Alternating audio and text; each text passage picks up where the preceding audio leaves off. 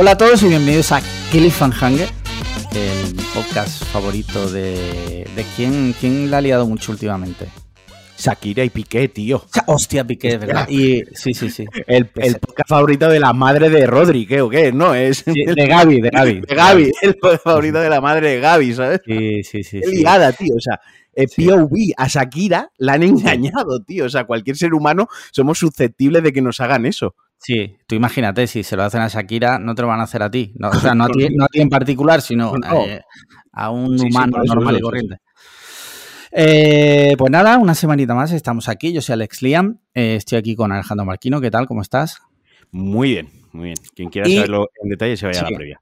Que se vaya la previa porque además esta previa de esta semana viene como ultravitaminada porque tenemos un invitado que ha participado en la previa también, que me hace muchísima ilusión porque, o sea, cuando lo presente vais a flipar porque es la persona que inventó los podcasts. O sea.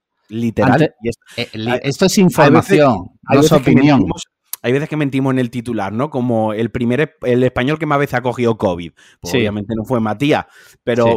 a veces os engañamos. Entrevista Hoy con no. Play, mentira. Entrevista a Peter Sully, que es el, el podcast que mejor ha funcionado por Sí. ser. Hoy no, hoy de verdad, la persona Sí. que ha inventado el podcast, El podcast en español. Al menos. Sí. Y no es otra que el mismísimo Emilio Cano, Emilcar, lo conocéis por Emilcar. ¿Qué tal, Emilio? ¿Cómo estás? Avergonzado, avergonzado. Sí, porque... Porque no, yo no he inventado el podcast en español. Bueno, ahora, ahora ahondaremos de eso, pero eh, vale, es posible que a lo mejor. Soy, soy persistente como el COVID de Matías. Sí, Estoy, estoy aquí, que llevo aquí mucho rato y la gente, pues al final, se piensa que es que lo he inventado yo, pero por pura persistencia. vale. Puede ser que no lo hayas inventado, Sí, puede ser, ¿vale? Eso, ser, ¿no? bueno, se- ya lo discutiremos. vale. Pero sí hay que decir que si hay una persona en España, y esto, esto sí lo digo de verdad, que ha hecho porque exista este tipo de formato, eres tú. O sea, eso es indiscutible. Pues mira, sí. Eso sí, Te voy a decir eso. que sí, a decir que sí. que, que le he dado caña. Eso sí. no, no puedo decirte que no. sí. Pero de eso hablaremos luego. Eh, como siempre, si os parece, pasamos a, a las preguntas de nuestros mecenas. Y es que eh, si no sois mecenas, tenéis la oportunidad de serlo. Y a cambio, entre otras cosas, podréis mandar todas las semanas preguntas que nosotros responderemos muy gustosamente. Pero un Dime. segundito, ¿te acuerdas que la semana pasada cambiamos la estructura del podcast? Sí, sí, es verdad. Llevan viendo años las métricas Sí. de retención, pues la gente se solía ir al final en, la, en, en el esto de cine, ¿no? Del cine, sí. Y tuve la genial idea que dije, oye, ¿por qué no le damos una vuelta a esto una semana? Troleamos un poquito, jijijaja, Sí. ponemos el cine delante, le damos la vuelta, ¿no? A ver qué tal funciona. Graso Sí. error, la mayoría de la peña se fue, o sea, un montón de gente No abandonó cuando empezamos a decir, lo he mirado antes de empezar a grabar. Qué hijos Sí, de sí, sí. Qué hijos de puta. Si sois de esos que abandonasteis el barco a los 10 minutos cuando empezamos a hablar de, de cine, sois unos hijos Sí. de. Se perdieron posiblemente el, el mejor episodio que jamás hayamos grabado. Si os lo dejasteis, parad este aquí y escuchad primero el de la semana pasada, porque si no, hoy no vais a entender nada. Esto es como Lost. Si te pierdes un episodio, no entiendes nada. Eh, bueno, eh, vamos al, al tema, ¿vale? Las preguntas de nuestros mecenas, eh, que vamos a responder hoy aquí con Emilio. La primera es de Pixel Boy que dice: Propicios días ciudadanos. Pregunta Patrinqueo. Dice: ¿Qué Haremos al opináis? final de año un sorteo con quien haya mandado la palabra La más eh, loca. Más estrambótica, sí.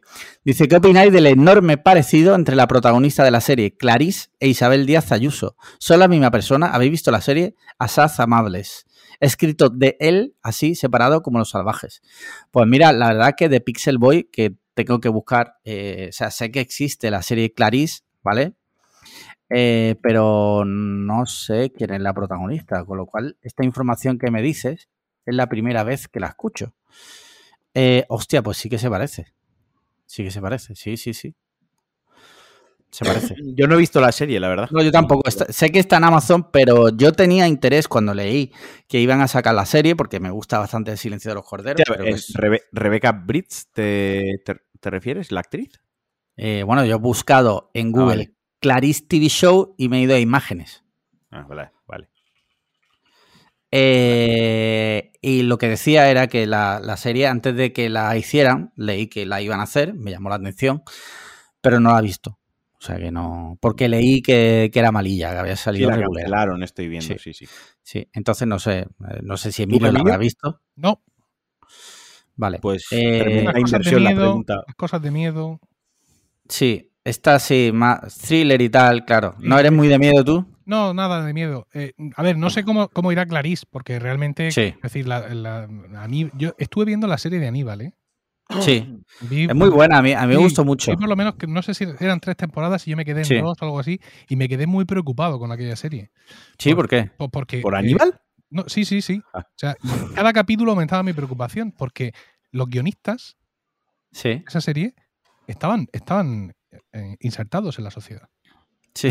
Quiero decir, era, era- claro, era gente que convivía entre nosotros. Entonces, cuando empezaba el capítulo y te ves que a fulano lo han cogido y lo han metido en la resina durante no sé cuánto Sí. tiempo, pero le han sacado los ojos y se los han metido por el culo al cadáver de hace tres capítulos. y no- pero, pero por el amor de- Claro, tú piensas, y esta gente, hostia, lo mismo está sentado a mi misa, tío, el domingo. Sí. ¿Tú qué eres? No, guionista, ¿qué rollo? No, vos, pues sí. Y dices tú, no.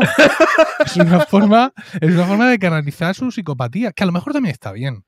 Porque Sí. mientras lo hacen ahí en, en pantalla, Exacto, no se afanan en hacerlo en su barrio. Pero, Sí. pero tío, te, te voy a decir una cosa, que eso, esa reflexión que tú has hecho es una reflexión que Sandra y yo, que a nosotros sí que nos, nos mola muchísimo el thriller retorcido, nos gusta Sí. el gore, nos gusta el slasher, nos- todo, Sí. todo eso, toda esa perturbación eh, en la fuerza y en la vida nos gusta. Lo hemos comentado alguna vez, decir, coño, esto ha salido de la, esto ha salido de la cabeza de alguien. Esto, Sí. en primera instancia, se le ha ocurrido a alguien Mm. algún ser humano ha tenido ese pensamiento, simplemente que lo- lo ha plasmado en el, en el, en el medio de- del cine. Y nosotros que llevamos dándole vueltas un tiempo a escribir una especie de novela, unos relatos cortos y tal, alguna vez nos hemos hecho, nos hemos puesto a hacer brainstorming, ¿no? De a ver qué, qué salía y decíamos auténticas burradas que era como, espera, escucha mi pan, o sea, que esto lo tengo yo en la cabeza. ¿Sabes? O sea, que Sí. ese punto que ha- Pero en tu caso, Emilio, Sí, en tu Eh, caso es- totalmente justificado lo que dice Emilio porque tú estás hecho candela. O sea, yo sí, yo tengo la perturbado. cabeza pa- papilla, sí, lo sí. de la serie es peor que lo de las películas, porque de las películas, por ahí que escribe el guion y ya está. Y lo mismo el siguiente guion Sí. que escribe de Pipi Calzas Largas, ¿sabes? Sí. Pero de las series, ese cabrón Llévate- está, ca- está cada, cada semana. Lleva cuatro años de- pensando lo mismo, ¿no? Claro, con el cerebro podrido. ¿Sabes? Sí, y luego sí, cuando acaba le dicen, venga, pues ahora tienes que hacer The Office. Y dice el tío, no, es que no me sale. es que yo ya estoy Sí, en otro sí, sí. rollo, ¿no? Estoy en otra, estoy en otra dimensión. Muy bien, oye, pues sí que ha dado de sí lo de Clarice, Clarice Starling. Sí. Dice Santiago López, siguiente pregunta, dice, buenas, yo más que una pregunta patriota tengo una petición pronadora. Eh, durante todos los podcasts recomendáis un montón de series, pelis o cosas varias, pero siempre que os escucho no puedo apuntarlas porque voy conduciendo. ¿Podríais poner las cosas en las notas del episodio? No A raíz de las esto en la nota del No, episodio. eh, sí, ahora, ahora ahondamos en eso. Dice, a raíz de esto, ¿consideraríais aceptar peticiones de este tipo para ir mejorando el podcast? En plan, peticiones Patreon. Un saludo y muchas gracias por los podcasts. Me ayudáis un montón a que la semana se pase más amena. Eh, respondiendo a lo último, eh, sin hablarlo con Marquino aquí en The Fly, sí, aceptamos peticiones, faltaría más. O sea, al contrario, se agradecen siempre y cuando sean para mejorar. Y Eh, plausibles. Sí, sí, claro. Si es, ¿por qué no grabáis en el Madison Square Garden? Hombre, está bien, está bien, Sí. pero es improbable de que ocurra. Y lo En de poner lo las de- cosas, sí, ver, lleva pasan razón, varias Santiago. cosas. Pasan varias, pasan varias cosas. Yo soy eh, mea culpa, en tono del mea culpa, yo soy el que el que edita y el que lo sube a Cuonda y obviamente el que el que se puede decir Cuonda si está Emilcar aquí. Bueno, el que hace el cuerpo del Qué fuerte eres. O sea, tú tienes un podcast en mi red y haces lo que te sale del rabo directamente. Y ahora que vengo yo aquí de invitado, quiero dar la sensación de como, como de que yo pongo las normas. Alucino. Mira que me lo había hago- dicho, ¿eh? Ojo, comas con esto. yo hago la, la caja de la descripción. Eh, literalmente, esto, esto es real, esto lo contamos así, esto es real, eh, las entrañas de Cliffhanger. Cuando subo, yo tengo el, el episodio y literal, antes de darle a publicar es, ¿qué título le ponemos, Alex? O sea, ni siquiera el título lo tenemos cuando ya el capítulo está cargado Sí. y todo para darle a publicar. La cuando yo voy a hacer la descripción al día siguiente, es decir, yo esto lo escribiré mañana por la mañana, literalmente Sí. no me acuerdo ya ni de los temas que hemos tratado. O sea, yo le tengo que preguntar a Ale, ¿de qué hablamos ayer? Sí. Y esto es real, esto es real que yo formateo el cerebro en cuanto acabo de grabar. De El- hecho, de hecho, muchas veces me dice qué título le pongo al episodio. Y yo, eh, camino del trabajo en el coche, en un, sema- en un semáforo, a lo mejor le digo, pon esto. O sea, eh, la gente a lo mejor piensa que esto es como muy, ¿no? Muy rollo así, como todo planeado. No, la verdad es que no. No, no, no. Yo, por mi parte, voy a decir algo, me comprometo a, para que facilitarle también el trabajo a Marquino, eh, cuando eso, mandarle, porque sí, creo Vamos que a en eso intentarlo. tengo memoria. Vamos, ni sí ni no, vamos a intentarlo. Venga, va. Oye, y una cosa, Vamos. ¿por, qué no, ¿por qué no hacéis una lista en, en Letterboxd? De pelis, en realidad, lo de las pelis es lo más sencillo, porque sí es verdad que los dos lo miramos en Letterboxd, Pero allí hay series pero también, ¿no? las series. ¿Hay series allí? Solo, solo miniseries. Hay miniseries de Mm. estas que son de formato sí, sí, muy sí, cerrado. sí. Que yo pongo aquí Stranger Things y me dice que me toque un pie, ¿no? Sí. Efectivamente. Igual. Stranger sí. Sí, no, no, no me sale. No. Vale. Pero lo que dice Emilio es verdad, podríamos quedar, crear una lista colaborativa de tuya y mía de Venga, las pelis que vamos viendo. ¿vale? ¿Por, por qué Tiene será que, Tiene que venir, dado tan claro, buena idea? Claro, es que tiene que venir Emilio a arreglarnos aquí esto. que lleva haciendo podcast desde 1840. Efectivamente. A veces estas cosas uno las, las hace con toda la voluntad del mundo y luego son contradictorias porque, claro, les creas a la gente la barrera de hacerse el, el perfil de Sí. Letterboxd, ¿no? Sí. Podemos hacer las dos cosas. Pero yo entiendo que vuestra, vuestra audiencia ya serán todos usuarios de Letterboxd, aunque solo sea para estar Muchos lo sí. que, lo que veis. Deberían, ¿no? Claro. deberían. Si tienen un verdadero interés por el deberían. cine y no es todo Sí. puto postureo, Sí. tendrían una cuenta de Letterboxd. Ahí está. Sí. A mí me parece la mejor red social. A día de hoy es la que más me gusta, ¿eh? También Sí. te digo. Por Sí, encima sí, de Twitter. Por encima de Twitter. Sí, porque no hay ni. O sea, no hay toxicidad, no hay Bueno, nada. bueno, bueno. No, es relativa. si me leo- porque yo no me pongo a leer. Ah, bueno, claro. Claro. Sí, eso sí. eso sí. Pero sí que me gusta mucho ver lo que han visto mis amigos, cómo Ah, lo han puntuado. Sí, sí. O sea, que- y el, el interés mutuo, ¿no? Del, que confluye en el, en el cine. Pues lo veo y digo, "Va, este no tiene puta idea. O sea, y voy pasando y tal. y me gusta. Es que es, eso que dice de la toxicidad relativa, porque yo muchas veces cuando yo lo que siempre hago cuando veo una peli y la voto, primero veo lo que han votado mis amigos y luego leo, eh, suelo leer por encima un poco las reviews que han puesto los desconocidos, ¿vale? Te vas a la pestaña reviews de la peli y a veces te quedas flipado con el, el odio visceral que algunas personas eh, vierten sobre una película que tú, Bueno, tú la acabas de ver y, y te has flipado y tú estás súper arriba y de repente un tío que le pone un cero y medio y en plan de una cosa que dices tú, guau chaval, cuánto odio, ¿eh? También mientras estén virtiendo el odio, lo que decía Sí. Emilio, mientras lo estén virtiendo ahí en No el están, terror, no no están están violando jugando- por ahí ya. no están jugando con goma 2 en un centro sí, comercial. sí, Entonces, pues bueno, los tenemos, ahí, los tenemos ahí en el recinto ahí, pues bueno, que Sí, sí, sí. Eh, siguiente pregunta, doctor Mateos Bustamante, que por si no está muy en el lore, Emilio, este hombre es doctor, pero en derecho, ¿vale? O sea, no tiene potestad ninguna para operar a no nadie. te, vas a, no Eh, te va a salvar la vida. no. ¿Hay algún Bueno, doctor en este avión? Sí, yo. eh, haga una traquetomía. Depende, Ah, no, de, de eso, de depende. no, de esos no soy. Si te condenan a muerte, quizás te pueda salvar la vida. Bueno, Pero- depende, pero bueno. porque si es doctor en derecho procesal te va a tocar un pie, ¿eh? Sí, En es ese caso relativo. yo tengo, tengo aquí, no la tengo aquí, claro, pero en pocos días voy a tener aquí una doctora en derecho penal y eso sí, Vaya. eso sí, Sí, sí, sí. Yo- sí te, sí guay, te vale. Oye, pues, pues, te escri- pues no, no es coña, te escribiré porque Sandra estábamos ahí dándole vuelta al tema. Pero bueno, Muy bien. Mira, el doctor Mateo dice, mira, te explico, es muy fácil. Coges la segunda a la derecha, tiras todo recto hasta que llegas a una plaza y ahí ya preguntas Patreon, vale, o sea, está troleando, vale. Dice, al hilo del affair Deep Heart, eh, se refiere al juicio entre Johnny Depp y Amber Heard, eh, del que supongo que hablaréis largo y tendido, spoiler, ¿no? Eh, ¿Preferiríais pelear contra Echenique y Johnny Depp o contra McGregor cojo y con una mano atada a la espalda y Amber Heard? Uf, eh, o sea, yo lo tengo clarísimo. yo lo tengo claro.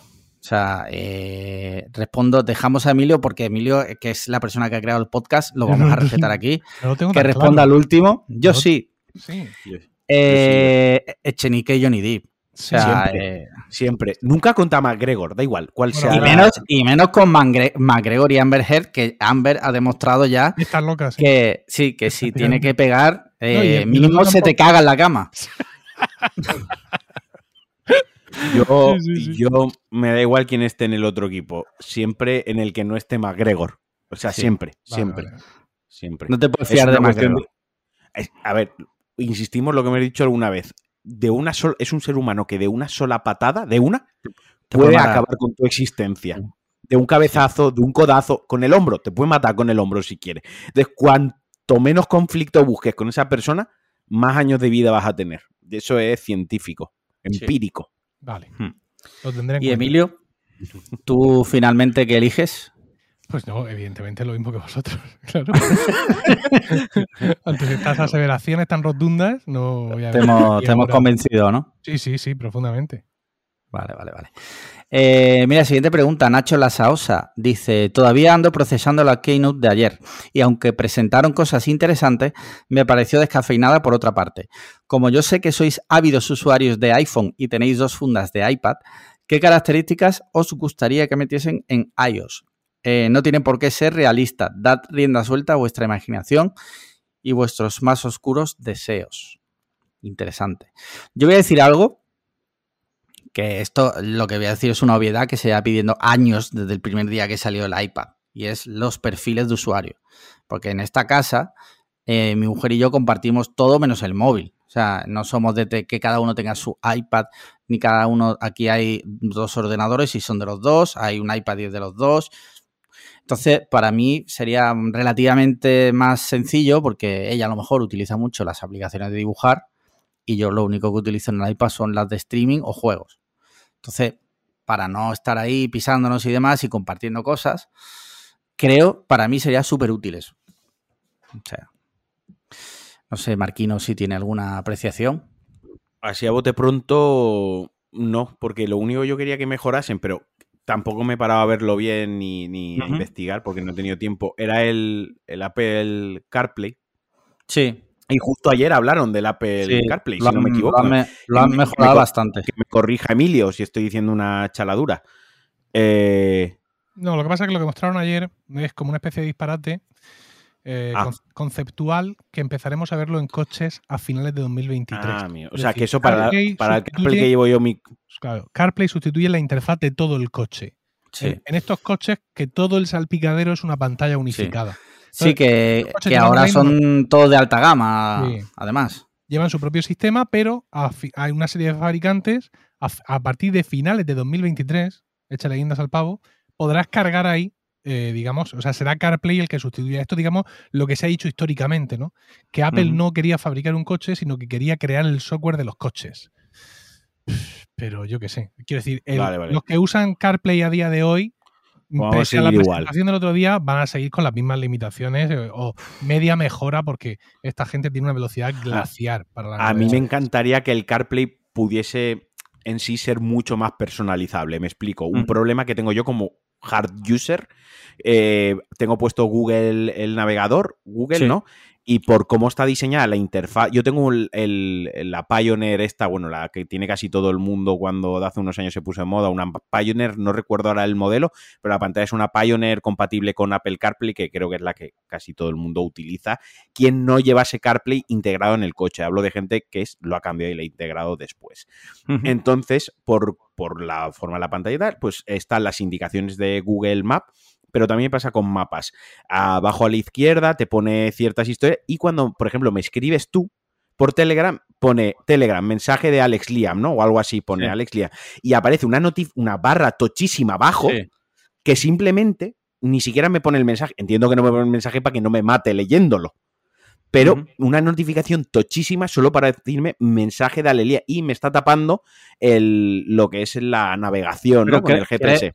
Creo que si pones el móvil en modo de no molestar o en Claro, modo conducción, Es que a lo mejor no quiero el móvil en modo no molestar, porque una llamada sí quiero que me entre. Entonces ahí lo que deberían dar es más personalización a lo que es en sí el CarPlay, a, a que te deje toquetear con el CarPlay y decir, pues en CarPlay, solo en CarPlay, esta notificación sí, esta no. La llamada Mm. entrante de esta manera y mientras estoy con el GPS la otra. Sí. Y ahora es cuando Emilio me dice, no, está equivocado, todo eso ya lo puedes hacer y estás Ah, gilipollas. No, es que seguramente lo puedes hacer, pero no sé hasta qué punto los modos de concentración que tiene iOS desde el sistema anterior afectan a CarPlay. Yo sé que yo pongo en mi teléfono modo trabajo y automáticamente el ordenador se pone en modo trabajo y el iPad se pone en modo trabajo. Ah, Pero no sé el modo trabajo del teléfono de qué forma llega a CarPlay.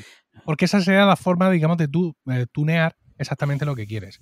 Y contestando a Alex, eh, evidentemente no vas a tener usuarios en el iPad nunca. Ya, ya. Si Apple te puede vender dos iPads, ¿por qué te va a vender Sí, sí, solo sí. uno? No, jamás lo harán, lo harán eso. Pero una vez más, ahora con iPadOS 16 eh, y con iOS 16, a los modos de concentración les han añadido también personalizaciones. Es decir, cuando Mm. yo estoy en el modo trabajo, ¿no?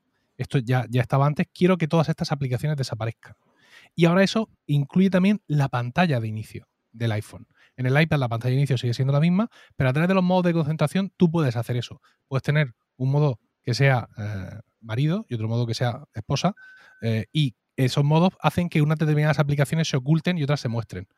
Mu- Tan sencillo como poner las aplicaciones agrupadas en pantalla, ¿vale? Por pantallas, y cuando sea tu modo que las pantallas de ella estén desactivadas y no se vean, las aplicaciones seguirán ahí, pero no las tendrás delante Sí. y viceversa. Es una pequeña ñapa, no es Sí. lo que queremos, porque al final el Apple, bueno. el Apple ID de ese iPad o es el tuyo o es el de ella, Paloma, ¿verdad? Sí. Mujer, sí. O es el tuyo o es el de ella, pero chico, es lo que, es lo que hay de momento. Vale. Bueno, y tú, Emilcar, ¿qué le añadirías a iOS? Pues mira, yo una cosa que ni siquiera me atreví a pedir es algo que efectivamente anunciaron ayer y que Sí. no solo es iOS, sino todos los sistemas de Apple. Y es que por fin hay un sistema de bibliotecas de fotos compartidas reales. Es decir, Vale. aparte de tener yo mi, mi biblioteca de fotos y Rocío la suya, vamos Sí. a tener una tercera biblioteca compartida. Digamos que sería, que sería la biblioteca familiar. ¿no? Yo lo- todo esto lo traduzco en términos de familia. Y incluso yo puedo establecer normas para que mis fotos a partir de determinada fecha, mis fotos en las que salgan de determinadas caras, o incluso cada foto que tome con la cámara, automáticamente vayan o no a esa biblioteca compartida. Durante la retransmisión de la keynote, el, el lunes, ahí en los foros de, de Weekly, de Discord, algunos sugería, oye, cuidado entonces con las fotopollas. Pero claro, es Sí. que estamos en- quizás en contextos distintos, ¿no? O sea, ¿qué norma, claro. qué tipo de regla de, de fotos yo puedo establecer Sí. para decirle, oye, si hay, si parece como el Rey León pero mustio, entonces compártelo, ¿no? O sea, ¿cómo es Lo que, tiene que hacer, lo que tiene que hacer es entrenar mucho el algoritmo del, Sí, del móvil, en plan 500 fotos, ¿sabes? Ahí al cholón. Sí, sí. sí. Eh, pero mira, ahora que estás hablando de esto, también para que veas lo que tú dices, esto es en el contexto, ¿no? Mm. Porque yo una feature que me di cuenta que he presentado, que dije, joder, ya podía haberla metido hace años, es que oculto, ahora la, la categoría de oculto se desbloquea con Face ID. Con, Con eh, Face ID. Sí, sí, sí. que Pero eso debería haber estado- O sea, tú puedes mandar fotos a oculto. ¿Ah, Hay sí? una No. biblioteca- Nunca lo he hecho. Yo tengo una carpeta de oculto, ¿no? Ah, Vale. ¿Y qué hay en esa Y- carpeta? Cosas Co- ocultas. co- Cosas ocultas, ¿no? Vale. Qué, pícaros sos. Sí. ¿Qué? Sí. Y, y lo vi ayer y digo, hijos de puta, ya podían haber puesto esto hace cinco años ya, ¿sabes? O sea, como no han puesto esto En fin, antes. hablando de contexto, ¿sabes para qué creo yo que es lo de ocultar fotos? ¿Para qué? Cuando, cuando tienes la típica ráfaga de 6 o 7 fotos del niño Sí. y de 7 borras 3 porque está visco, pero las otras 4 está tan guapo en las 4 que no las Sí. quieres borrar. Pero coges 3 y las ocultas para que cuando tú veas el álbum solo veas una. Pero no pierdas Sí, las sí, tres fotos de tu niño. Te da cosa borrarla, ¿no? Dices, Sí, no, es que se la borra, a lo mejor soy mal padre. Claro, pero sin embargo, como ves, Alejandro mm, tiene, tiene otra idea, Otras, sí. tiene otra forma lo de... típico a ocultarme toda la que cuando a lo mejor luego enseño el móvil, mira qué foto del fin de semana, ¿no? Del concierto de los Red Hot, y paso la foto en la que no quiero que, que haya un, ahí un, un error, ¿no? Una ¿Qué, situación incómoda. qué- qué clase de fotos haces tú? La verdad, yo te Bueno, juro por Dios que yo jamás he, he De hecho, o sea, me acabo de enterar que se pueden ocultar fotos. Bueno. O sea, yo tengo ahí todo ahí. Alma pura. Sí. Eh, mira, siguiente pregunta. Luis Echevarría dice: Os repito la pregunta suponiendo que el invitado es Emilcar. Vale, es que di unas pistas Ajá. Joder. porque como ya había se había fastidiado un par de veces la grabación, eh, tampoco quería gafarla. Dije, bueno, va a venir un invitado y Luis fue inteligente y supuso que venía Emilio. Y dice, hola Alejandros y Emilcar, gracias por el podcast y las risas que nos echamos en el grupo de Patreons. Muy recomendable, guiño, guiño. Vale, está haciendo publicidad ahora encubierta. Eh, pregunta Espectro, Espectro Patronum. Es bastante conocido el don que tiene Emilcar para no comprarse algún producto tecnológico y finalmente conseguirlo de manera inexplicable con la aprobación de su mujer Rocío. Emilio, por favor, ¿podrías explicar tu técnica? Necesito una Play 5. Es que yo lo he dicho muchas veces, pero soy incomprendido, ¿eh? O sea, esto realmente no está planificado. O sea, si hubiera una, una técnica Sí. Mis oyentes la conocerían desde hace años y, y todo el mundo camparía por sus respetos, pero es que no, estos son cosas que simplemente ocurren. Y ya está. Es que yo no lo planifico. Yo cuando, cuando digo, por ejemplo, yo ahora mismo no tengo planes de comprarme el iPhone 14, Sí. que es el iPhone que saldrá en septiembre de este año Sí. 2022. Si hubiera aquí mm, 20 oyentes míos, ahora mismo escuchando este podcast, imaginad que hay 20 Que los habrá. los ha- no, no, los hay. Pues de esos 20, 18 se irán a tuitear. Confirmado. Emilcar se comprará el iPhone 14. Porque los cabrones tienen la idea de que yo me compro siempre el último iPhone. Y eso no es cierto, además de que no es verdad. Lo que pasa es que sí es cierto también, hay que reconocer que durante una serie de años se han dado pues ciertas circunstancias. Oye, que mi padre me lo regala. Oye, que mm, dejo de dirigir el coro que he dirigido durante 24 años y mis compañeros me regalan un iPhone. Perdón, perdón. Sí. Tengo que pedir Perdón. perdón por esto. Perdón por haber dirigido 24 años un corte y que me aprecien, ¿no? Que me aprecien para. Perdón, perdón. Y pues sí, eso claro ha dado para muchas risas, pero es que en todo el podcasting estamos para echar unas risas, si no... Sí, sí, sí. Eh, entonces, ¿no le puedes dar, aunque sea un consejito a Luis? Mira, para contexto de Luis, Sí. Luis es un padre de familia que tiene cuatro, si no me equivoco, cuatro niños. Su Los tiene mujer, todos. su mujer reventó, España los tiene él. su mujer reventó ayer el coche Sí. y la criatura quiere la Play 5. Vale. ¿Qué consejo le podrías dar como, como otro padre de familia? Claro, es que la- lo de la Play 5 es súper complicado. A ver, yo para este tipo de cosas injustificables, totalmente Sí. justificables en cualquier momento, como en mi caso la Xbox eh, Series X, que me compré de salida, lo único que funciona es el ahorro. Es decir, que aunque tú tengas el dinero ya, Sí, eh, imagino que Luis lo tendrá, ¿vale? Tú dile a tu pareja, ¿vale? Por ser así, tal. Oye, mira, voy cada, cada mes o tal, voy a, a hacer aquí una pequeña tal para ahorrar porque esto me hace muchísima ilusión y entonces al final el esfuerzo se te recompensa. Si tú quieres de pronto coger 15 600 pavos de la cuenta y ¡pah! dárselos a, a Sony, no te van a dejar, evidentemente. claro. Pero si tú has demostrado, un, un sacrificio y una negación, incluso, incluso en algún momento puedes deslizar alguna media verdad de, oye, pues fíjate, me iba a ir a cenar con los amigos y al final pues no me he ido porque, como sabes que estoy ahorrando, la, la lástima también. Y, Sí, sí, sí, y- sí, sí. y la mujer, pero si no tienes amigos, Luis, ¿qué coño me estás contando? Seguro que amigos, Luis. Entonces, pues esto sería ideal. A ver, si eres autónomo, esto ya es otra liga. No, Sí. no, no te va a funcionar con la PlayStation, pero Sí, yo, yo, la- yo me la desgrabé. ¿eh? Claro, tú sí, pero yo cuando, como soy autónomo, claro, todas las cosas informáticas yo explico a mi mujer. Digo, mira, el IVA, fuera el IVA. Luego la Sí. amortización, los impuestos, no sé cuánto, para arriba, para abajo. Cuando acabo de amortizar algún ordenador, le digo, me voy a tener que comprar otro. ¿Pero qué le Sí. pasa a este? No, nada, pero es que, Que, que ya han Ya pasado los cinco años, claro. es que Ya estamos- fiscalmente o se lo doy a Tim Cook Sí. o, o se le doy a, y ponga usted que estamos es perdiendo dinero. el ministro de Hacienda más terrible. y- Que todo es, una- es un postureo porque en esta casa somos así, nos encanta pagar impuestos, es la realidad. Pero cuando de vez en cuando así de improviso surges con este tema, es que si no, tal, luego la renta paga el año que viene, entonces no, no, no, hay que comprar el ordenador. Eso también Sí, muchas veces. Sí, sí, Mira, sí. yo se me ocurre, pues, para hacerle como un pequeño, entre comillas, regalo a Luis, por ser mecenas, se me ocurre que podemos falsificar un concurso, un sorteo de Ah. Cliffhanger Muy- y que él le diga a su mujer si hace falta, hacemos un tweet fake, ¿vale? En plan de, Mm. "Haga- acaba de ganar la Play 5 Luis Echeverría, ¿vale? Tú, genio tú te la compras, claro, tú te la compras. Sí, sí. Claro. Y luego le dice a tu mujer que te ha tocado en un No, podcast no, de dos flipados. Escucha, escucha, no, mucho mejor. Te manda el dinero por Bizum. Es que yo, es lo que yo estaba pensando. Le Tú está se la haciendo- compras y le haces que le llegue a casa. Claro, Eh, claro. Buena idea. Yo estaba idea. pensando que de alguna manera el di- dinero tenía que pasar por nuestras manos. Tú no Sí. podemos hacer esto así y que tú y yo no toquemos panocha. Pero además, Él, que- haciendo la foto, envolviendo la, la Play. Ah, muy buena. envolviendo sí. la foto para nuestro Patreon, Luis. Para Luis. tal, tal, no sé cuánto. Sí, sí, sí. Bueno, yo lo dejo ahí, Luis, y finalmente te animas a engañar a tu mujer de esta Vale. forma tan impía, pues no, no lo dices. Y ya lo, ya lo hablamos. Van Hacker destruyendo matrimonios desde 2022. Sí, sí, sí. Eh, Dave Diot dice, pregunta pa- para Pajote. Hostia, mira, este no sabía, yo creo que venías y ha... Ha mencionado el, el poste de Patreon, muy bien. Muchas gracias. el paparajote es un- una cosa murciana, sí, sí. el que es una, una hoja frita, ¿no? Es una hoja rebozada. Rebozada. Sí, con una masa parecida a la del churro. Vamos a dejarlo aquí, porque tampoco Sí. voy a entrar en detalles. Sí. Y es espectacular. Este, este domingo, antes del accidente terrible con el tronco que os he contado antes, la, Sí. la comimos.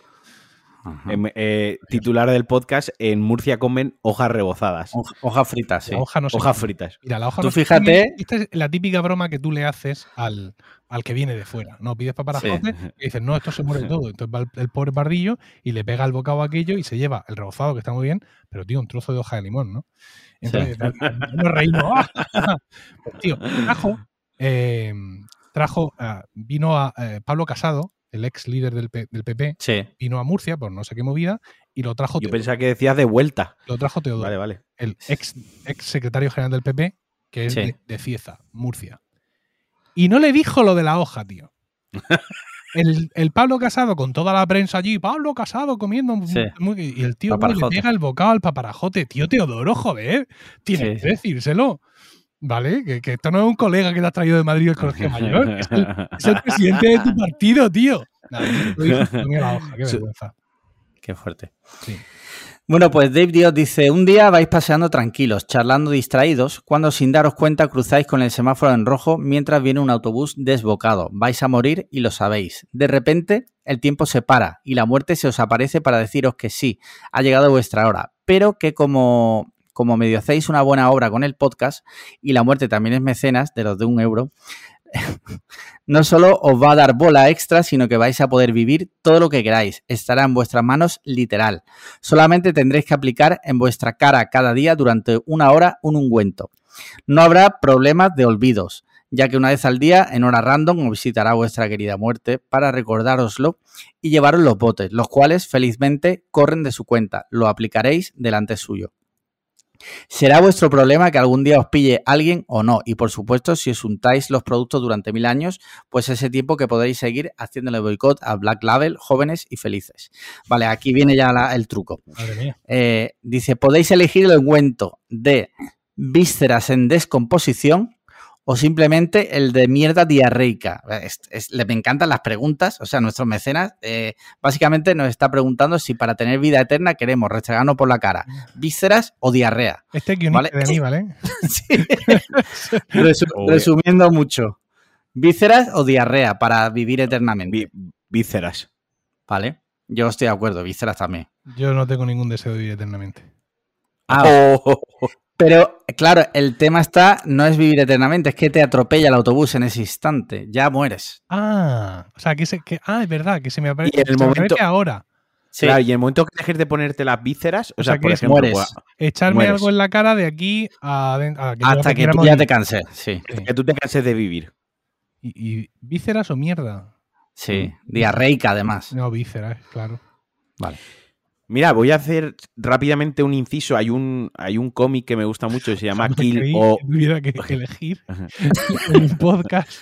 Claro, es que Vísceras o mierda diarreica. Si llega mi libro a la segunda edición, voy a tener Sí. que incorporar un apéndice para preparar a las futuras generaciones de podcasters ante Sí. este tipo de decisiones, ¿no? Porque, Sí. bueno, Bueno, decía- Nosotros ya lo tomamos como algo natural. Si te das cuenta, pues yo iba, yo iba a recomendar ya un cómic al hilo de esto. ¿sabes? Se llama Kill or Be Killed y va sobre. El, el- el punto de partida va sobre un muchacho normal y corriente, de hecho, con una vida más mísera que otra cosa, que enferma y va a morir y se le aparece la muerte y le dice: Mira, si quieres seguir viviendo, tienes que matar a una persona al mes. Ajá. Al mes, hombre, son muy Un- accesibles. Una persona a- al Pero mes, la, ¿no? la que tú elijas o una persona random. elija. Entonces él empieza, Vale. él, se, él empieza a matar a gente que él considera mala, por ejemplo, ¿no? Sí. proxenetas, camellos, delincuentes. Claro. Pero claro, el, el cómic en sí va sobre la, la, la moralidad, ¿no? De que aunque esa gente sea mala gente, tú al final eres el verdugo, eres Sí, quién sí. eres tú para elegir matarlo para seguir prolongando tú tu vida, ¿no? Y todo eso Sí. va metiendo pues que se echa novia, su vida personal, no quiere morir, lleva una doble vida, va buscando, va cada vez va planificar, al principio es súper torpe y casi se lo carga, luego va convirti- y cada vez va creciendo además su violencia, ¿no? Sus ansias por matar, ya luego no es uno al mes, son tres o cuatro al mes para ir holgado de vidilla y bueno, está bien, ¿no? O sea, quiero decir, la- lo- lo- lo- lo- el planteamiento está bastante bien Qué interesante, la verdad. una recomendación que venía un poco al, al hilo esto de Sí. para seguir viviendo tengo que hacer una cosa para la muerte mensualmente. Tremenda data te marcaste, amigo. Sí, sí. Y no es ponerte mierda ni en Sí. la cara. Es matar, que no sé qué es peor. Matar. No sabe qué es peor. Señores. Mira, y ya última pregunta de nuestro amigo Engeru Herrera, recordemos, nuestro director creativo. Dice, pregunta potente, mi polla en tu frente. Joder, qué hijo de puta. qué asco de tío. Dice, no quiero ser yo quien juzgue a nadie, así que os lo dejo a vosotros. ¿Qué opináis de gente adulta, aparentemente funcional, que a día de hoy, exactamente seis años y un día después de su lanzamiento, sigue jugando a Pokémon Go de forma no, no irónica? ¿Qué motivos se esconden detrás? Hostia, esto es una tirada de beef totalmente gratuita a los jugadores de Pokémon Go. Que, Yo, eh, en las que yo no me encuentro porque no he jugado nunca. el, sábado, el sábado iba yo por Sevilla, por Sí. Triana además, Sí. eh, paseando y detrás llevaba a cuatro chavales mm, ya como, vamos, de nuestra edad, incluso más mayorcitos. bueno, señores, entonces ya. señores ya, sí, jugando al Pokémon Go con las Sí. baterías y yo pensando de verdad que, que les abrace les abrace a alguien, por Sí. favor, o sea, dejadlo. Eh, no tengo opinión. Mira, yo soy de la, de, la, de la opinión que dice que si una persona disfruta con algo mientras no haga daño a nadie, Exacto. si su, si su interés en la vida es, cazar a Pikachu o lo que sea del Pokémon Go, que me imagino que irán por ahí los tiros, oye, es lo que hablamos antes, mientras está jugando al Pokémon Go no está violando niños. Yo, oh, Sí. sí, ojo, ojo, un Sí. momento. Yo fui una vez a una raid de Sí. Pokémon. Yo fui como, como mero espectador. O sea, yo estaba en Valencia tomando algo con unos amigos y, Y dijeron, violaste, "Ah, violaste a un niño. eh, sí. Y dijeron, ahora a las dos y cuarto hay raid en la estación del norte. Vámonos. Sí. Bueno, yo por inercia por, fui. Y Sí. llegué a la raid esta y había un señor, y esto no va de coña, un señor de unos 60 años eh, vestido de camuflaje de nieve de arriba Sí. a abajo. Rollo Call of Duty. rollo Call of Duty, pero el- señor de 60 años. Otro que era Sí. o notario o abogado, más que nada porque llevaba una cartera de, de piel, iba trajeado hasta arriba, bueno, un poco el... o un niño de 13 años que venía con la bolsa del Mercadona. Eh, dos chavales que habían aparecido por ahí. Dos chicas. Un niño súper pequeño. eh, otra persona que, bueno, random. O sea, una amalgama de gente eh, que no te puedes imaginar. Y en un momento empiezan ahí y dicen, eh, nosotros rojo, levanta la mano rojo, azul, eh, no sé qué, se organizaron, yo a Charmander, yo no sé qué. O sea, empezaron a hablar en unos códigos que a mí se me escapaba y al final Sí. acabó, pues el hombre vestido de camuflaje con el niño de 13 años que llevaba las barras de pan y el notario al lado, los tres ahí en minicirculito jugando al Pokémon Go. Así que Joder. eso de que no descartes, no descartes que, Que alguna violación haya, ¿no? Que alguna violación pueda haber. No lo descartemos tan rápido. Bueno, pues desde aquí, por favor, si sois jugadores de Pokémon Go, desde aquí un llamamiento, ¿vale? No violéis. Mira, Solo a si veces- no sois jugadores so- Sí. de Pokémon Go. Lo Sí, que hacen si los no- medios de comunicación generalmente con este tipo de informaciones, si, si hubiera dado el caso Sí, de, de adultos que utilizan Pokémon Go para, para abusar de niños, bueno, esto abriría los hombre, claro. los días.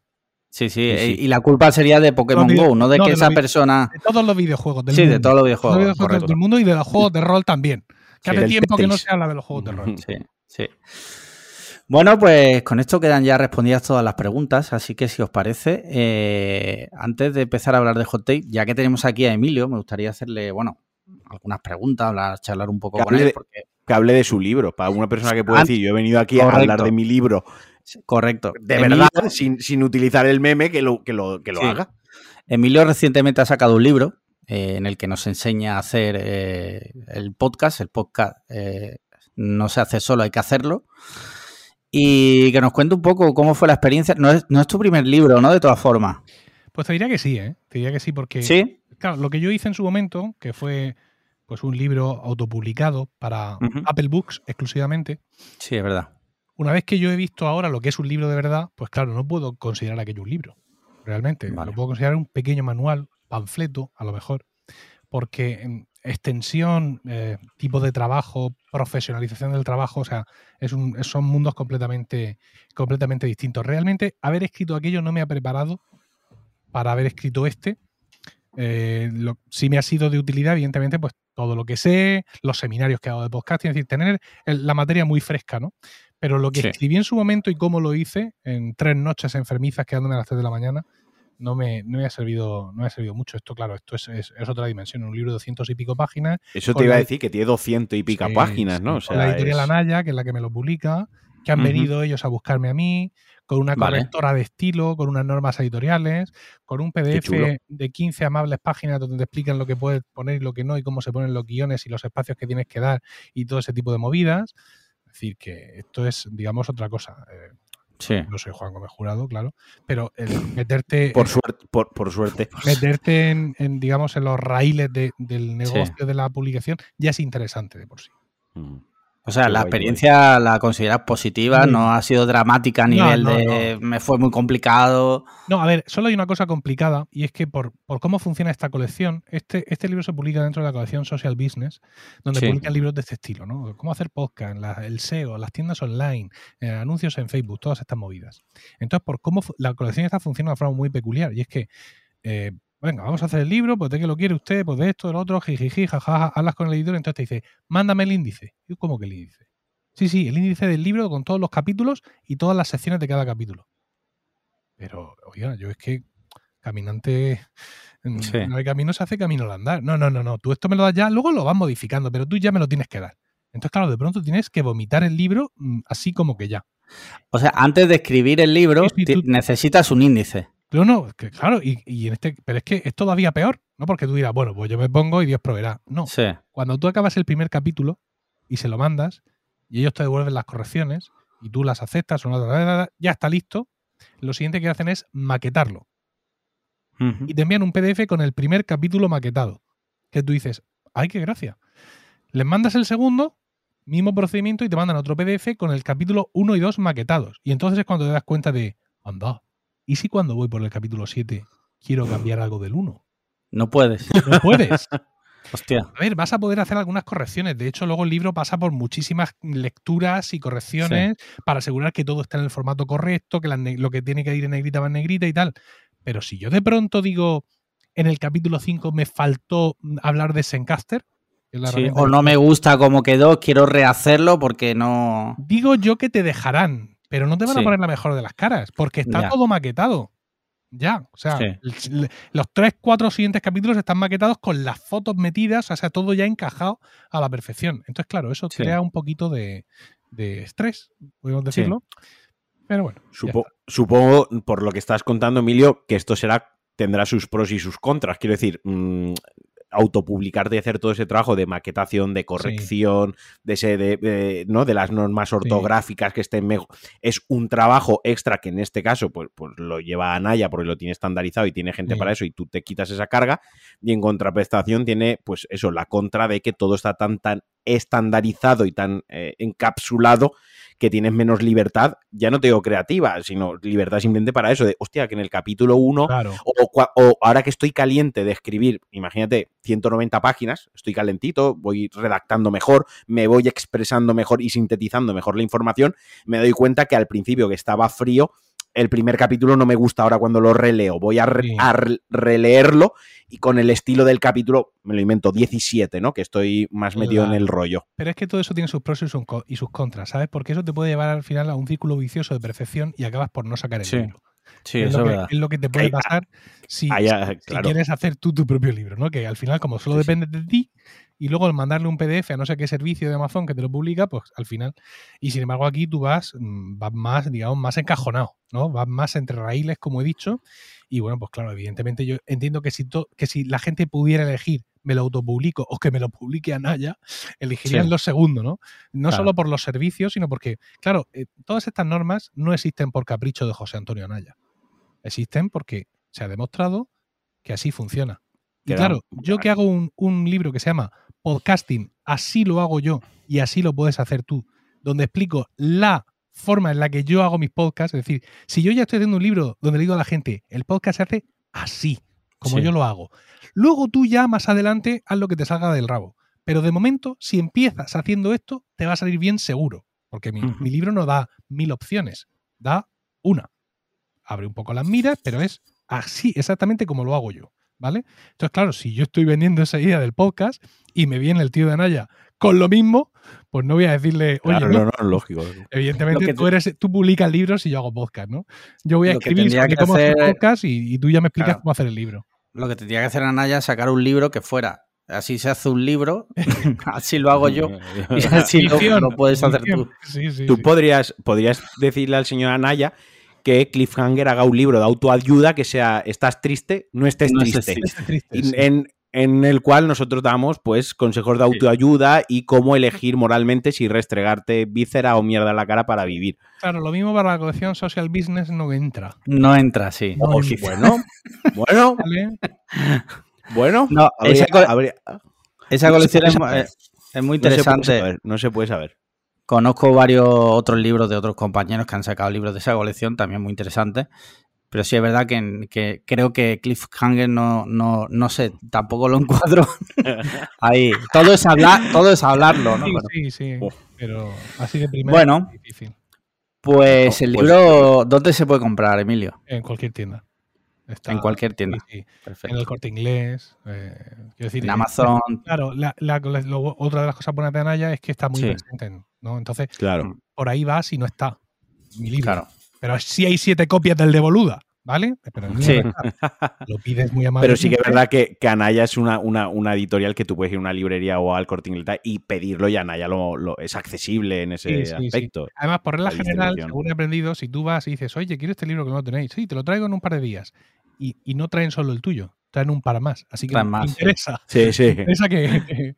Mira, yo, Mira. lo- lo- lo- en esta casa los libros físicos se compran siempre en la librería del barrio, sí, porque normalmente, lo he dicho, aquí lo explicamos de una vez, normalmente no los tienen.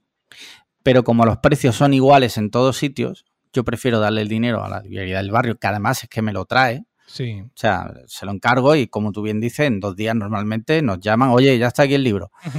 Y prefiero ese servicio Sí, porque podría. Lo más fácil, eh, como siempre, es irte a Amazon y comprarlo. Pero bueno, para una cosa que vale igual en todos lados, la verdad es que, bueno, a mí me pasa igual. Mira, además yo tengo la suerte, yo trabajo en, en la oficina de mi empresa, está en el centro de Murcia, sí. literal, al lado de la, de la universidad, de la Facultad de Derecho. Y tenemos, y tengo justo debajo, al lado, está eh, la librería González Palencia, que es la, la librería clásica de aquí de Murcia, que además Sí. tiene otras librerías y tal, o sea, es conocidísima. A mí me ha hecho una ilusión loca ver tres ejemplares de mi libro en González Palencia. O sea, Entonces, yo soy mucho de leer en Kindle, pero últimamente, por el motivo que sea, todo lo último que he leído, lo he leído en, en físico y efectivamente me pasa igual que a ti. Yo prefiero bajar al de González Palencia y esperar un día o dos a que me lo traiga, que tampoco Sí. soy un devorador de libros, y comprárselo ahí al tipo este antes que pedirlo en Amazon, salvo algunos libros que pues están un poco más fuera del, del circuito. Por Sí. ejemplo, el que me estoy leyendo ahora mismo, que os muestro aquí, La ¿El Premier. Rey León? Ah, no, la la Premier. Premier es un libro sobre la Premier League de un tal Antonio. Portillo. Historia sobre la mejor liga del mundo. Entonces, pues esto es un libro editado por librofutbol.com. Al Sí, gol que eso- se llega leyendo. Y esto, claro, eh, si se lo pido yo, al- aunque tenga su IS ISBN y todo esto, Sí, pero los pido de Don González Palencia y me pueden decir, bueno, vamos a ver, vamos a ver. sí. Yo lo, lo he pedido Amazon y, y bien. Muy bien, pues ya sabéis, el libro eh, seguro que es súper interesante. Si queréis ser podcaster, ya sabéis. O sea, es, eso es, tiene que ser la Biblia porque Emilio Cano ha inventado el podcasting, con lo cual esa información 100% verificada, o sea, mm, libre de fake news.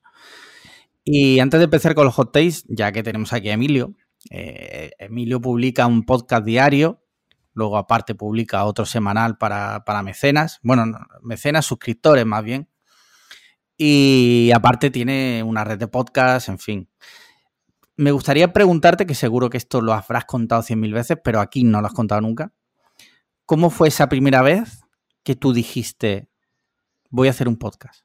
Y también me interesa saber cómo, eh, porque eso me imagino que la barrera fue grandísima, a tu mujer le convenciste de que ibas a hacer eso y además de forma reiterada. O sea, voy a hacer esto no como tal, sino me lo voy a tomar en serio.